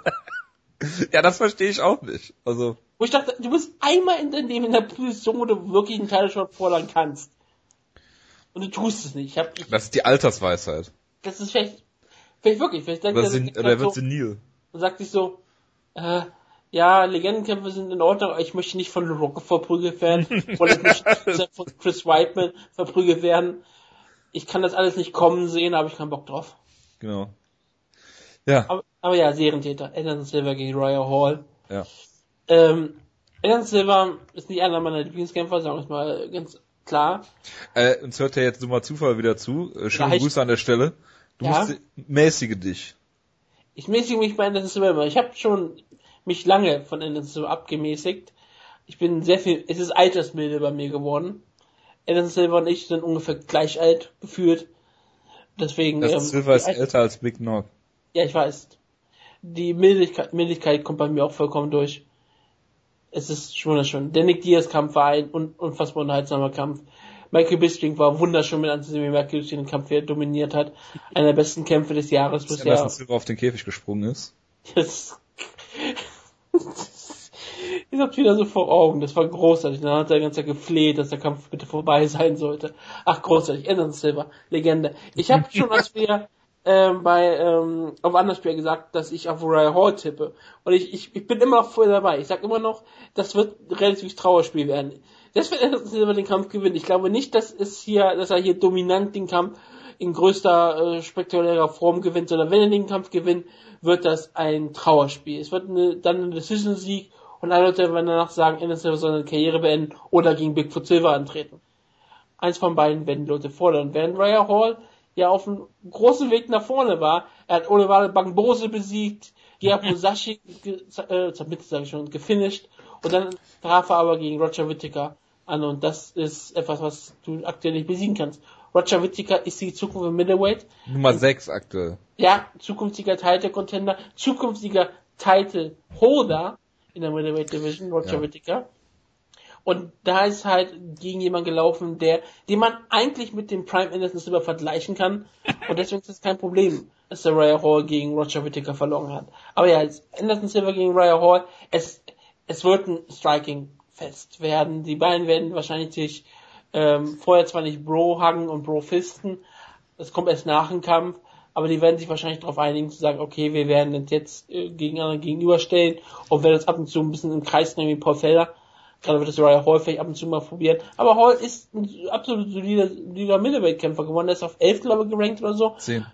Sogar auf 10, ist sogar nach oben Sogar vor Derek Brunson, was mir absolut Ja, ist. also er ist auch verdient in den Top 10. Er ist ein, du magst ihn nicht, ich kann es auch absolut verstehen, ihn nicht zu mögen. Ich mag ihn auch nicht wirklich, aber er ist ein unterhaltsamer Kämpfer. Das Er hat gegen Rafael Natal einen sowas von schrecklichen Kampf verloren. Ja, aber er ist ein unterhaltsamer Kämpfer.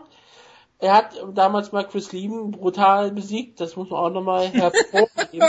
auf einer auf einer Anderson Silver Card nebenbei. Der letzten, nee, der, nee, ich wollte schon sagen, der letzten Card, die Domatsufu uns mal gehört hat. Ich glaube, Domatsufu hat uns nach der ersten 162. Card nicht mehr gesehen. Ja. Äh, nicht mehr gehört, nicht mehr gesehen, nicht mehr gehört. Aber ja, Rhea Hall, auch nicht einer meiner Lieblingskämpfer, einfach auch von seiner Persönlichkeit her, aber vom Kampfstil ist er absolut unterhaltsam. Das verspricht die UFC. Es ist vom Stil her, der alte Anderson Silver hätte Rhea Hall sowas von lächerlich gemacht.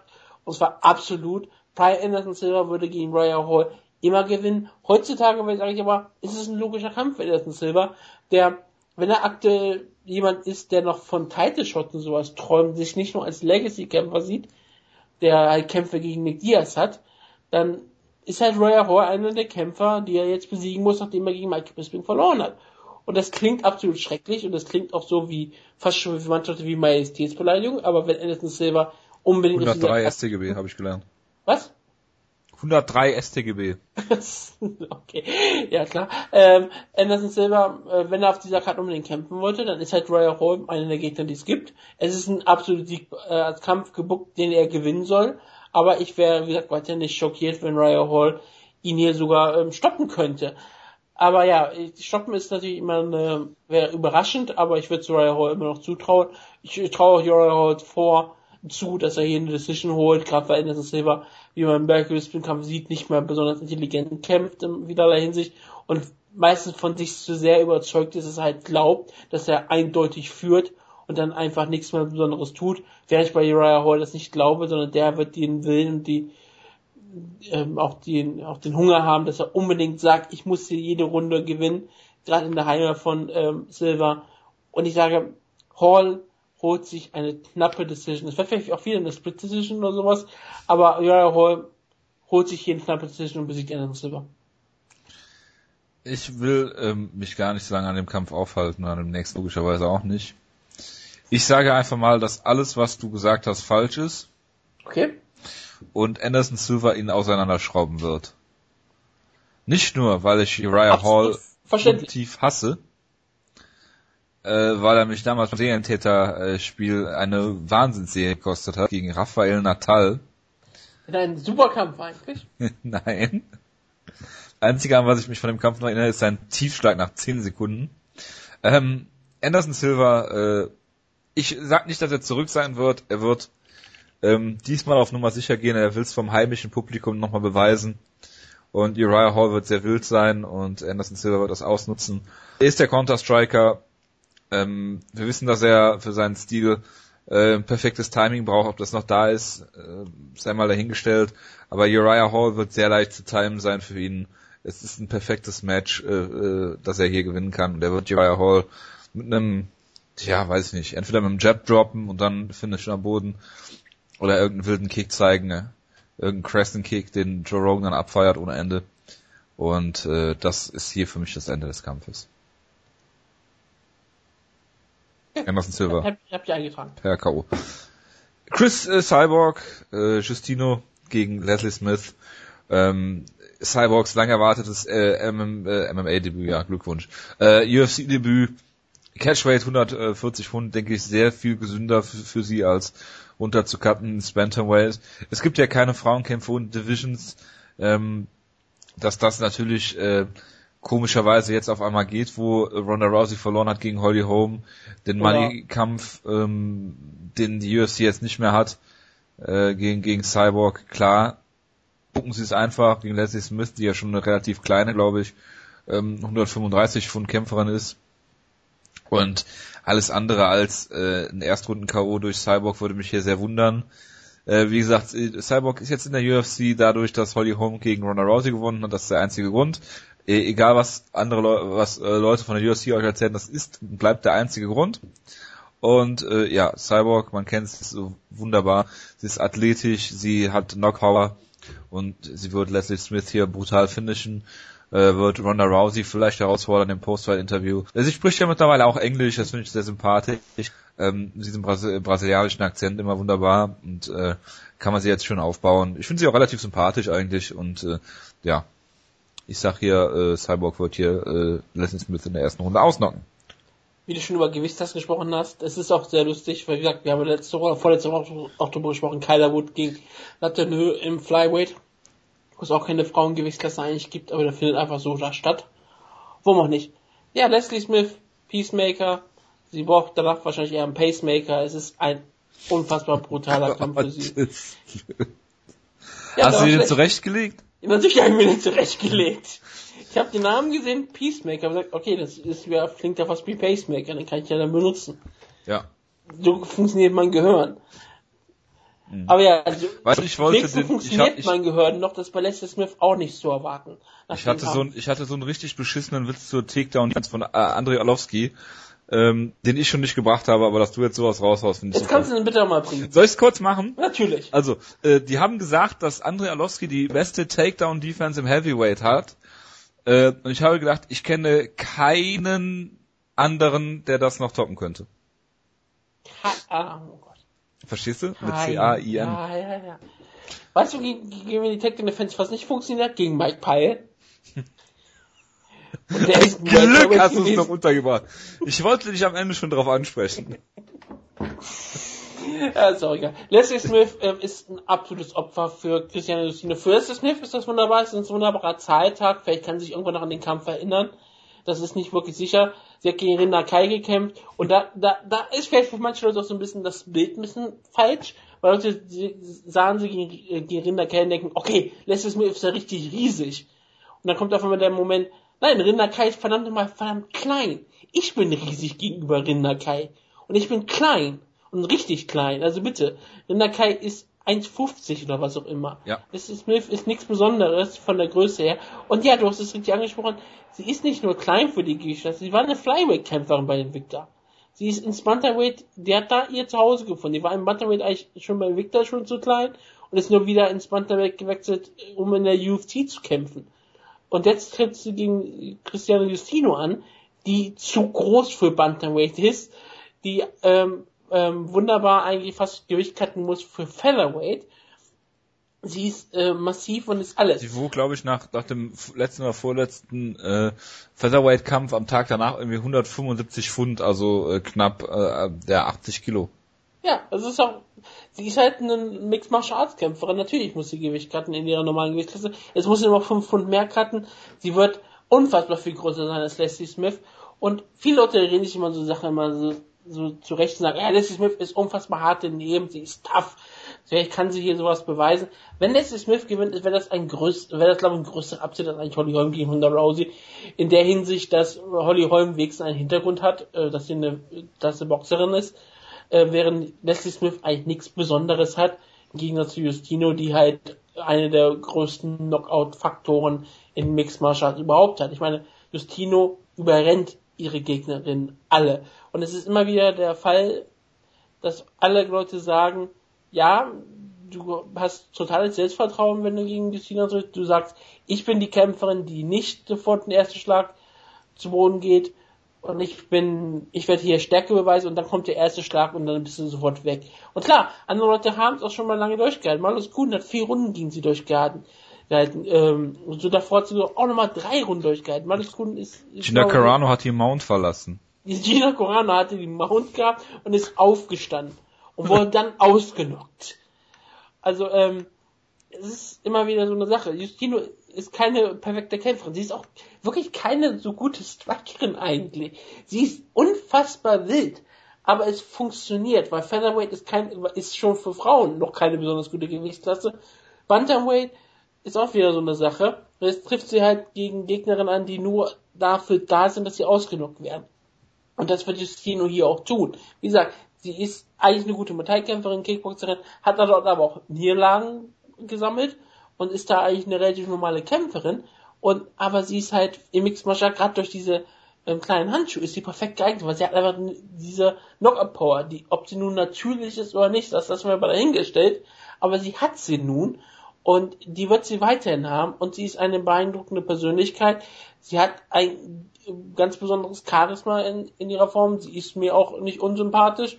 Und wenn sie hier brutal gewinnt, und das erwarten alle Leute, dann kannst du dir aber sicher sein, dass sie, sie, dass die UFC wunderbar sie promoten wird. Weil das will die UFC schon seit langer Zeit tun. Denn dass es so viele Verhandlungen gab, lag ja auch daran, dass die UFC sie unbedingt haben wollte und dass du wirklich siehst, dass da jemand bei der UFC, egal wer es ist, ob, welch, ob das nun die Matchmaker sind oder ob es der dabei persönlich ist, irgendwas wollen sie mit Justino die ganze Zeit haben und nicht nur Ronda Rousey haben. Die wollten aber auch Justino wirklich haben, weil sie die, weil sie sie wirklich wunderbar promoten können und darauf freuen sie sich eigentlich aktuell bestimmt sogar auch. Sie wird ja auch in den Trailern sogar auch noch fast besonders rausgestellt. Und Das Debüt wird auch nochmal in diesen massiven Trailern richtig stark hervorgehoben. Justino ist halt wunderbare Kämpferin und sie wird hier mit Leslie Smith kurz einen Prozess machen, wenn sie möchte. Ich hoffe ähm, für ihre weitere Karriere, dass sie es auch tut und ich hoffe, dass Leslie Smith ähm, gesund aus dem Kampf hervorgeht und sehr viel Geld dafür bekommt. Es ist faszinierend, wie lange du jetzt über diesen Kampf geredet hast. Es ist einer der wichtigsten Kämpfe auf dieser Karte. Ja, aber es ist doch klar, wie er ausgeht. Ja, das hast du bei Holly Holm und Rousey auch gesagt. Haha. und bei Matt Sarah und GSP. Hat, wir hatten damals eine Austragung gehabt und du hast ganz klar auf GSP getippt. Ja, ich erinnere mich. Mauricio Shogun Huak, Entschuldigung, gegen bisschen 25-8, äh, Corey Anderson. Und ähm, ich Auch weiß nicht, Kampf. ich weiß nicht, wie die Wettquoten sind, aber ich sage, ich denke, es ist ein Upset. Ich sage, Shogun gewinnt den Kampf hier vor heimischem Publikum. Corey Anderson halte ich für nicht besonders gut. Nach wie vor nicht. Er kriegt es irgendwie nicht alles zusammen, so richtig, wirklich, wie auch immer. Und ich sage, Shogun hat hier nochmal einen Moment, wo er vielleicht mal einen Haken trifft, einen linken Haken oder mal einen Kick trifft oder im Clinch irgendwas versucht und macht und ihn dann zu Boden schlägt und finisht. Ich setze hier auch, also ich setze kein Geld natürlich, logischerweise, auf Shogun Hua, aber ich sage, er, er gewinnt hier den Kampf und er finisht ein bisschen 25-8. Corey Anderson ist ein solider Favorit aktuell. Also wirklich so minus 230, also schon wirklich im soliden Bereich.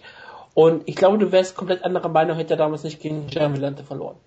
Nein. Hätte er gegen Gian Villante gewonnen, wärst du jetzt Corey Anderson Fan. Nein. Du bist halt immer noch so beeindruckt, dass du denken kannst, wie kann jemand gegen Gian Villante verlieren? Und das, das, das ist halt so ein bisschen, das vernebelt dir deinen Verstand. Ich sehe gerade, dass die Quote auf Vitor Belfort 3,20 ist. Ja. Er ist krasser Außenseiter gegen Jacare. Ich weiß. Wie krank ist das denn? Gerade bei Vitor Belfort, der den Kampf mit einem Schlag aus ähm, beenden kann. Ja, Mehr oder weniger. Mal, also. Ich muss mal kurz wetten. Reden wir über den Kampf. Also Corey Anderson, ähm, eine Erfolgsgeschichte, die niemand wirklich so zusammenfassen kann. Der, wie gesagt, Ultimate Fighter Sieger über solche Leute wie Matt Van Buren. War er überhaupt Sieger? Das wäre er war Sieger der Staffel. Von Tough 19. Team Edgar gegen ich muss gerade nachgucken, gegen wen das ist, ich weiß nicht weiter. Gegen Team Penn. Ach du Scheiße. Ähm, egal, äh, daran habe ich auch, ich, ich erinnere mich gerade wieder an, an Frankie Anderson, äh, Frankie Anderson, Frankie Edgar gegen BJ Penn. Das war auch ein großer Lehrkampf. Ist ja auch egal. Ähm, wir haben dann auf einmal mit Corey Anderson jetzt eine großartige Siegesserie gefeiert. Jan Blachowitz, Fabio Fedor Maldonado und Ton Filthy Lawler. Und ähm, ja, das ist halt die, die Elite im Light Heavyweight. Wir haben darüber schon häufig gesprochen, das Light Heavyweight Dilemma. Das wird halt immer eindeutiger. Mauricio Shogun auch er ist in einer einzelnen Legende die halt gegen Leute wie Corey Anderson antreten möchte, wenn, wenn er halt nicht mehr nur Legacy-Kämpfe haben möchte. Er hatte vor kurzem sogar mehr oder weniger einen Legacy-Kampf gegen Lenox. Das hat, hat Brasilien total begeistert. Das war, das war Rousey gegen Koyakart. Ähm, das war sogar ein besserer Kampf, als die Leute das erwarten konnten. Aber sonst hat er halt nur Siege über James Tuhuna in letzter Zeit und halt Lenox während Corey Anderson zwar auch keinen großen Sieg gefeiert, aber es sind halt solide Siege in der unteren ähm, Top 15 Bereich. Ich bin, ich wäre auch nicht überrascht, wenn Mauricio Shogun den Kampf gewinnt, aber ich, ich hoffe eigentlich für die Zukunft der Division, dass Corey Was Anderson für eine Zukunft? Welcher Division? Ja, das ist das Problem an der Sache. Aber ich hoffe, dass einfach mal ein junger Kämpfer von 26 Jahren den nächsten Schritt tun wird und wir endlich mal wieder irgendwie ein aufstrebendes Talent haben in der Heavyweight, was nicht Nikita Krylov oder Ilya Latifi heißt. Young Man. Ja, ich bin, ich bin da hier einfach, ich bin wirklich nur aufgrund des Alters für Corey Anderson. Ehrlich. Ich, ich mag Shogun Uwa. Er war er ist ein großer Kämpfer. Legende. Er ist auch gerade mal 34 Jahre alt. Aber in 100 Jahren ist das ja ungefähr 88 oder was immer er jetzt sein müsste. Und gefühlt ist er noch älter. Man, manche Kämpfe wirkt auch älter. Aber dann kommt auch manchmal so ein Kampf her wie James Tuhuna. Auf einmal sieht er wieder richtig gut aus. Aber es war dann halt gegen James Tuhuna. Oder gegen den Henderson, wo auch ziemlich gut aussah, bis er brutal ausgenockt wurde. Das äh, stimmt allerdings. Ich, ich meine, Ruha sieht meistens, ich glaube, besser, als man ihn jetzt aktuell macht. Weil viele Leute sagen, vergleichen ihn ja schon mit, mit Leuten wie Bigfoot Silver, gerne mal. Oh. Ja, das ist übertrieben formuliert, aber ich meine, viele Leute schreiben ihn halt komplett ab. Wir haben es auch schon getan. Er ist aber trotzdem immer noch besser, als er gemacht wird, aber ich glaube nicht, dass er noch besonders gut ist. Das äh, mag sein, aber es ist halt Light Heavyweight, ne? Light Heavyweight ist ja absolut ich noch Top 10. Ich möchte nur kurz was zu der Card sagen. Ich finde, es ist die beste Card seit langem. Sie hat ein Gimmick. Das ist ja das ganz Besondere. Es ist die Global Fight Night, ja? Es ist alles, alle top brasilianischen Kämpfer, alle Superstars Brasiliens sind auf dieser Card vorhanden und bis auf den ähm, Sousa gegen Belfort hat, kämpfen sie halt gegen andere Nationen. Und das heißt, du hast halt wirklich dieses, dieses totale Gimmick. Die größten Stars Brasiliens kämpfen auf dieser Karte. Und das ist halt einfach was Besonderes. Und wenn die UFC sich anstrengt und was, wirklich sowas machen möchte, kriegst du besondere Cards. Du hast halt wirklich ein, ein Main Event, der vielleicht für mich immer noch so ein bisschen komisch wirkt, aber ja, es ist da absolut ein Topkampf, den du aktuell bucken kannst, wahrscheinlich. Dann hast du Sousa gegen Belfort einen Topkampf. Silver gegen Raya Hall, das kann traurig werden oder es kann die Renaissance von Anderson Silver werden.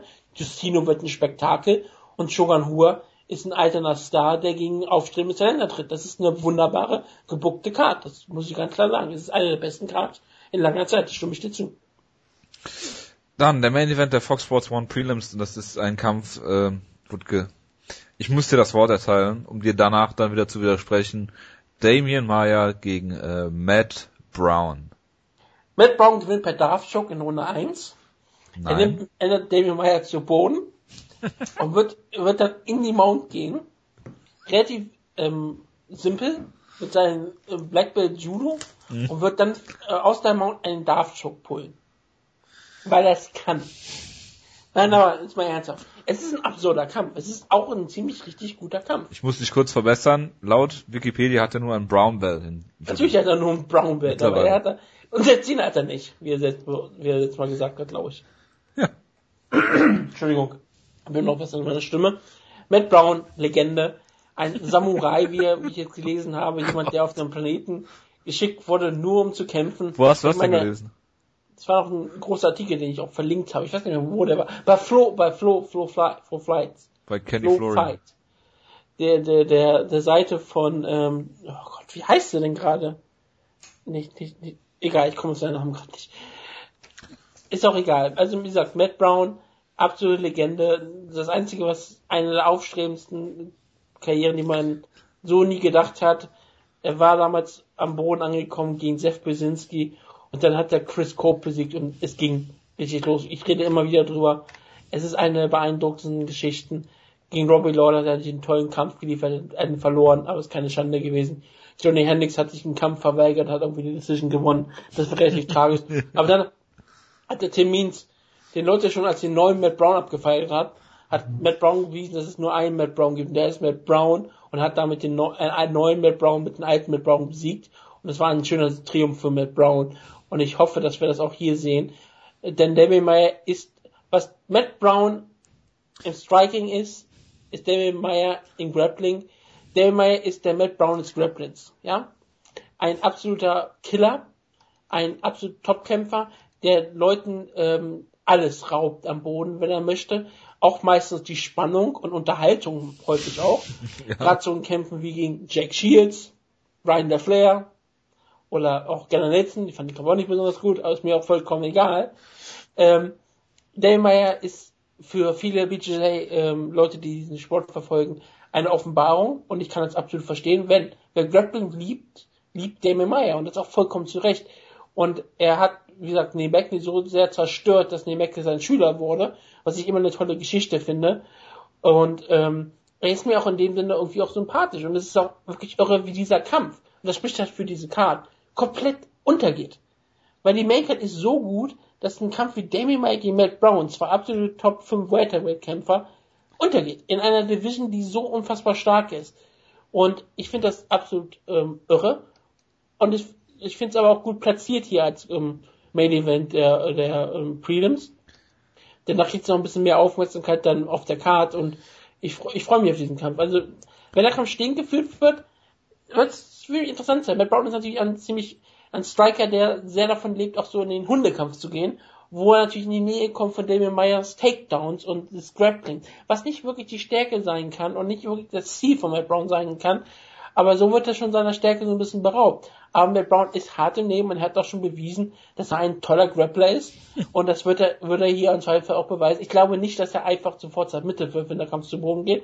Aber wenn der Kampf zu Boden geht, hat er keine große Chance. Und das liegt einfach daran, dass David Meyer jeden dort fast besiegen würde. Da, da, da, da muss ich mir nicht irgendwas schönreden. Geht der Kampf zu Boden, gewinnt Damien Meyer. Kriegt Damien Meyer den Kampf häufig zu Boden, dann wird Damien Meyer den Decision gewinnen oder wird ihn irgendwann zermitten. Punkt. Darüber, lassen wir den Sport aber mal weg, dann wird es passieren. Was ich aber immer noch erwarte, Matt Damien Meyer muss den Kampf zu Boden nehmen und Matt Brown ist ziemlich gut darin, Lücken im Gegner aufzunutzen. Oder wenn der Gegner ihnen eine Chance gibt, ihn ähm, getroffen zu werden, ist Matt Brown wunderbar darin, diese Sache auszunutzen. Matt Brown hat einen absoluten Killerinstinkt und hat häufig auch bewiesen, dass wenn es erstmal eine Zeit lang für ihn schlecht läuft, dass er sofort wieder zurückkommt und dass er halt ähm, Lücken nutzt und immer wieder, wenn er dann erstmal Blut gerochen hat, ist der Kampf meistens auch vorbei. Und das ist etwas, was Matt Brown richtig auszeichnet. Und Damien Meyer muss nur einen Fehler begehen, um einen Takedown zu suchen, um nur einmal einen blöden Uppercut zu laufen oder in einen Knee oder was ähnliches. Ich würde es mit Brown, wie gesagt, nicht ausschließen. Damien Meyer ist zu Recht der Favorit, das sage ich ja offen. Ich hoffe aber auf Matt Brown und ich sage einfach mal, Matt Brown gewinnt, nachdem er die erste Runde, erste Runde in Grappling verliert und mehrfach fast vermittelt wird, aber zeigt, dass er ein Samurai ist, ein Kämpfer, ein richtig brutaler Mensch und nicht vermittelt. Und in der zweiten Runde knockt der Damien Meyer aus mit einem Headkick. Weil das tut mit Brown einfach mal. Ja. Auf THT. Und danach fällt er durch THT durch, ja. Das wäre das wär lustig. In Brasilien fällt er durch, fällt er durch einen Drogentest. Ja, absolut. Damien Meyer ist äh, ein äh, fantastischer Grappler, der auch äh, keine Probleme damit hat, großartige Ringe einfach zu Boden zu nehmen mit seinen Trip Takedowns. Ich weiß immer noch nicht, wie er, wie, wie er das, wie er das hinkriegt. Fuck Jason. Genau. Es ist sehr faszinierend, äh, was, wie, wie Damien Meyer kämpft. Im äh, Stand sieht er immer so ein bisschen verloren aus und wenn ihm die Puste ausgeht, sind die Kämpfe auch meistens sehr langweilig.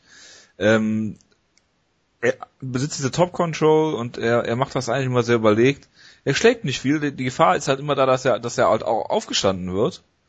Weil er fast reines Grappling zeigt dann am Boden, aber wenn er dann halt schlägt, dann schlägt er dich halt dahin, wo es richtig weh tut und irgendwann gibt es vielleicht dann eine, äh, eine, eine Lücke, wo er dann halt direkt diese Standard-Submissions rausholt, die er so hat. Also, ähm, äh, was er dann halt immer so, so, so zeigt, so, was hat er, Renaked Choke, Keens, ähm, Alles simple Sachen. Genau.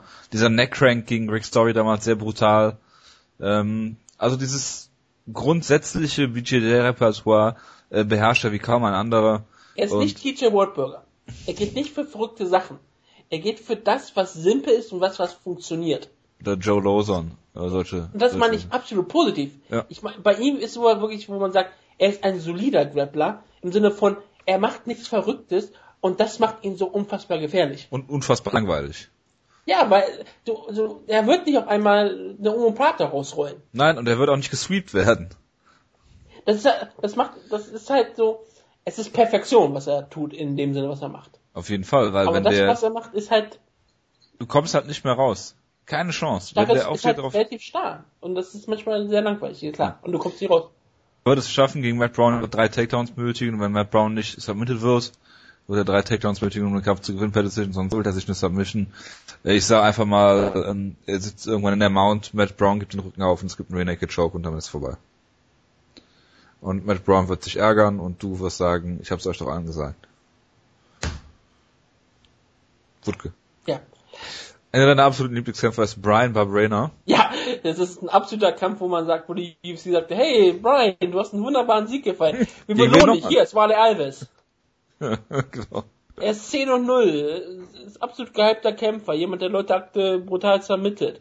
Ähm, von Leuten richtig gehypt wird aus irgendwelchen riesengroßen Gründen, weil er ein Brasilianer ist und unbesiegt ist. Äh, du hast auch jemanden besiegt, der bis ungefähr, glaube ich, unbesiegt war. Ähm, deswegen passt es ja ganz gut. Genau. Es ist ein sehr dankbarer Kampf. Wally Alves, wie gesagt, wird ganz schön, hat ein bisschen Hype abbekommen. Und ich meine, warum auch nicht? Ähm, das Brian Barberena hat äh, Sage Northcutt besiegt. Das war ein, einer der größten Siege unserer Zeit natürlich. Und auch einer der wunderbarsten Kämpfe. Einer davon wurde belohnt mit UFC 200, andere wird belohnt mit Wally Alves. Das sagt alles aus über die Kämpfer. Auf jeden Fall, ich möchte auch nicht großartig was dazu sagen. Brian Barberena kennt man dadurch, dass er Sage Northcutt besiegt hat. Ende. Und dass er einen super Körperbau hatte. Stimmt. Aber nicht so gut wie äh, Cody Pfister. Nee, der, der, der ist uneingeholt. Okay, der erste Kämpfer von Sage Northcutt, der dann sofort wieder entlassen wurde. Ich glaube, Cody Pfister wäre auch so ein Kandidat, der auf der FIBO äh, zum äh, Workout gezwungen wird. Ich, wenn Cody Fischer mit mir zu FIBO gehen möchte zusammen, dann mache ich das gerne oh Gott.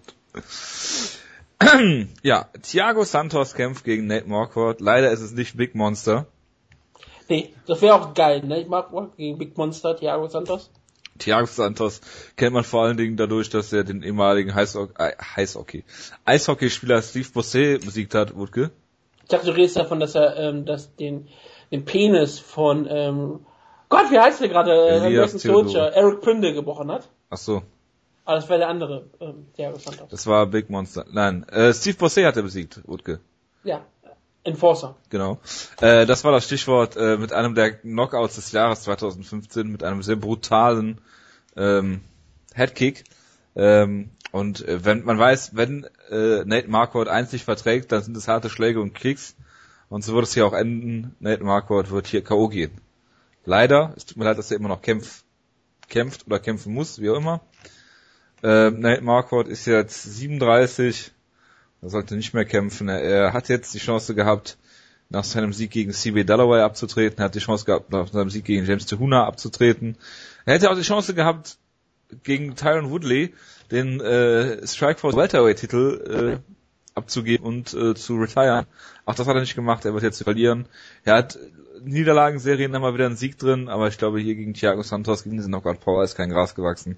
Er wird äh, hier auch verlieren.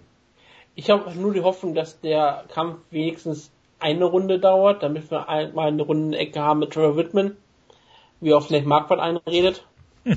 das ist immer sehr unterhaltsam und darauf hoffe ich sehr, dass es wenigstens zwei Runden geht. Aber ja, ähm, der Kampf das ist ein Kampf, der mich nicht wirklich interessiert. Ne, Marquardt hat ähm, tut mir nichts mehr. Er hat Steve Dalloway vor kurzem besiegt. Ja, das wäre ein schöner Karriere gewesen, aber er ist halt the great. Er hat noch eine lange Karriere vor sich. Ja. Und ich meine, da kämpft er halt gegen Thiago Santos in Brasilien. Ja. Ein sehr interessanter Bantamweight-Kampf ist John Lineker, der jetzt äh, hochgegangen wurde. Hat ja schon gegen Francisco Rivera, äh, Rivera diesen wilden äh, Kampf äh, gehabt Ende letzten Jahres mhm. und äh, kämpft jetzt gegen Rob Font, den viele vielleicht nicht ähm, nicht auf dem Schirm haben, der allerdings äh, äh, bisher nur eine Niederlage hatte in seinem zweiten Kampf äh, gegen Desmond Green, den man vielleicht aus Bellator kämpft, einer der Kämpf äh, kennt, einer der Kämpfer, gegen den äh, Daniel Weitsche gewonnen hat damals im Turnier. Mhm. Ist in die UFC gekommen, hat äh, George Roop ausgenockt. Das ist natürlich ein Sieg, ähm, wenn George Roop mal so zu seinen äh, UFC-Hochform aufgelaufen ist. Joey Gomez besiegt, äh, beides durch K.O. Und äh, ja, schauen wir mal, wie das, endet, äh, wie das aussieht gegen John Lineker. Ich äh, kann Rob Font zu schlecht einschätzen, um mir da irgendwas zu sagen. Wenn äh, Lineker zu wild wird, und das würde ich halt immer ausnutzen wollen, als, als sein Gegner durch technisches Striking, ihn da so ein bisschen mürbe machen, ähm, das ist immer so der Weg, den ich gehen würde als Gegner. Josh Roop ist ja jemand, den ähm, Jonas nächste Woche sehen wird bei Root FC. Ach, ist das schon nächste Woche? Nick, der, darüber wird er dann nächste Woche auch sprechen. Ich glaube, am 15. ist das. Das ist Sonntag. Äh, er wird also nicht dann, doch, vielleicht kann er darüber sprechen. Ich bin mir nicht 100% sicher, welcher Sonntag hier eingetragen ist. Vielleicht ist die Show ja auch an einem Samstag oder so. Korea. Ist mir egal. Ähm, Rob Font, das Problem für Rob Font ist, dass er nicht Thomas Almeida heißt. Und wenn ich diesen Kampf bekommen haben, den wir alle sehen wollten, wir kriegen John Lineker gegen Rob Font, wie du angesprochen hast, ein absolut guter Kämpfer, auch ein wunderbarer Striker, aber er ist nicht Thomas Almeida und das ist das Problem und wir hoffen trotzdem weiter, dass deswegen John Lineker hier den Kampf klar beendet und wir kriegen dann John Lineker gegen Thomas Almeida. Das kann natürlich sein. Das ist den Kampf, den ich sehen möchte. Das habe ich mir schon gedacht. Äh, Pat Rick Cummins kämpft äh, auf dem Main Event der Fight Pass Prelims gegen Little Nog. Beide kommen aus Niederlagen. Es ist ein sehr komischer Kampf, weil ich meine, Little Knock, wir wissen es, er ist Weltklasse-Boxer und hat die beste Garde. Du musst nicht Little Knock sagen, kannst einfach Knock sagen. Ist mir scheißegal, ich werde immer Little Knock sagen. So wie die UFCs auch macht, die promoten ihn aktuell nur als Nogera. Ja, herzlichen Glückwunsch. Äh, ja, äh, Patrick Cummins ist ein reiner Ringer und äh, er wird Little Knock Boden nehmen und dann zermittelt werden. Du hoffst auf die großen Black Belt. Ich habe keine Ahnung, was in diesem Kampf passiert. Er wird verdammt normal brutal langweilig werden, vermutlich. Natürlich. Aber dann schaust du so auf die letzten Kä fünf Kämpfe von Little Nock, also ich sag auch Little Nock logischerweise, weil man es so drin hat. Natürlich sagst du das. Ähm, schaust du die Karriere von, von Little Nock und denkst, was soll er für Kämpfe gehabt? Shogun Hua, Anthony Rumble Johnson, Rashad Evans, Tito Ortiz und Phil Davis. Das sind fünf große Namen, gegen die er gekämpft hat. Jetzt ist da Patrick Cummins dabei. Das ist schon ähm, eine eure Sache. Also davor hat er auch gegen Ryan Bader gekämpft. Louis Kanye mal ausgedrückt. Ja, und damals waren alle Leute im Cyborg schockiert, dass Lindlock Louis Kanye ausnockt. Weil sie alle sagten, Louis Kanye ist ein Weltklasse-Boxer. Ist er ja auch.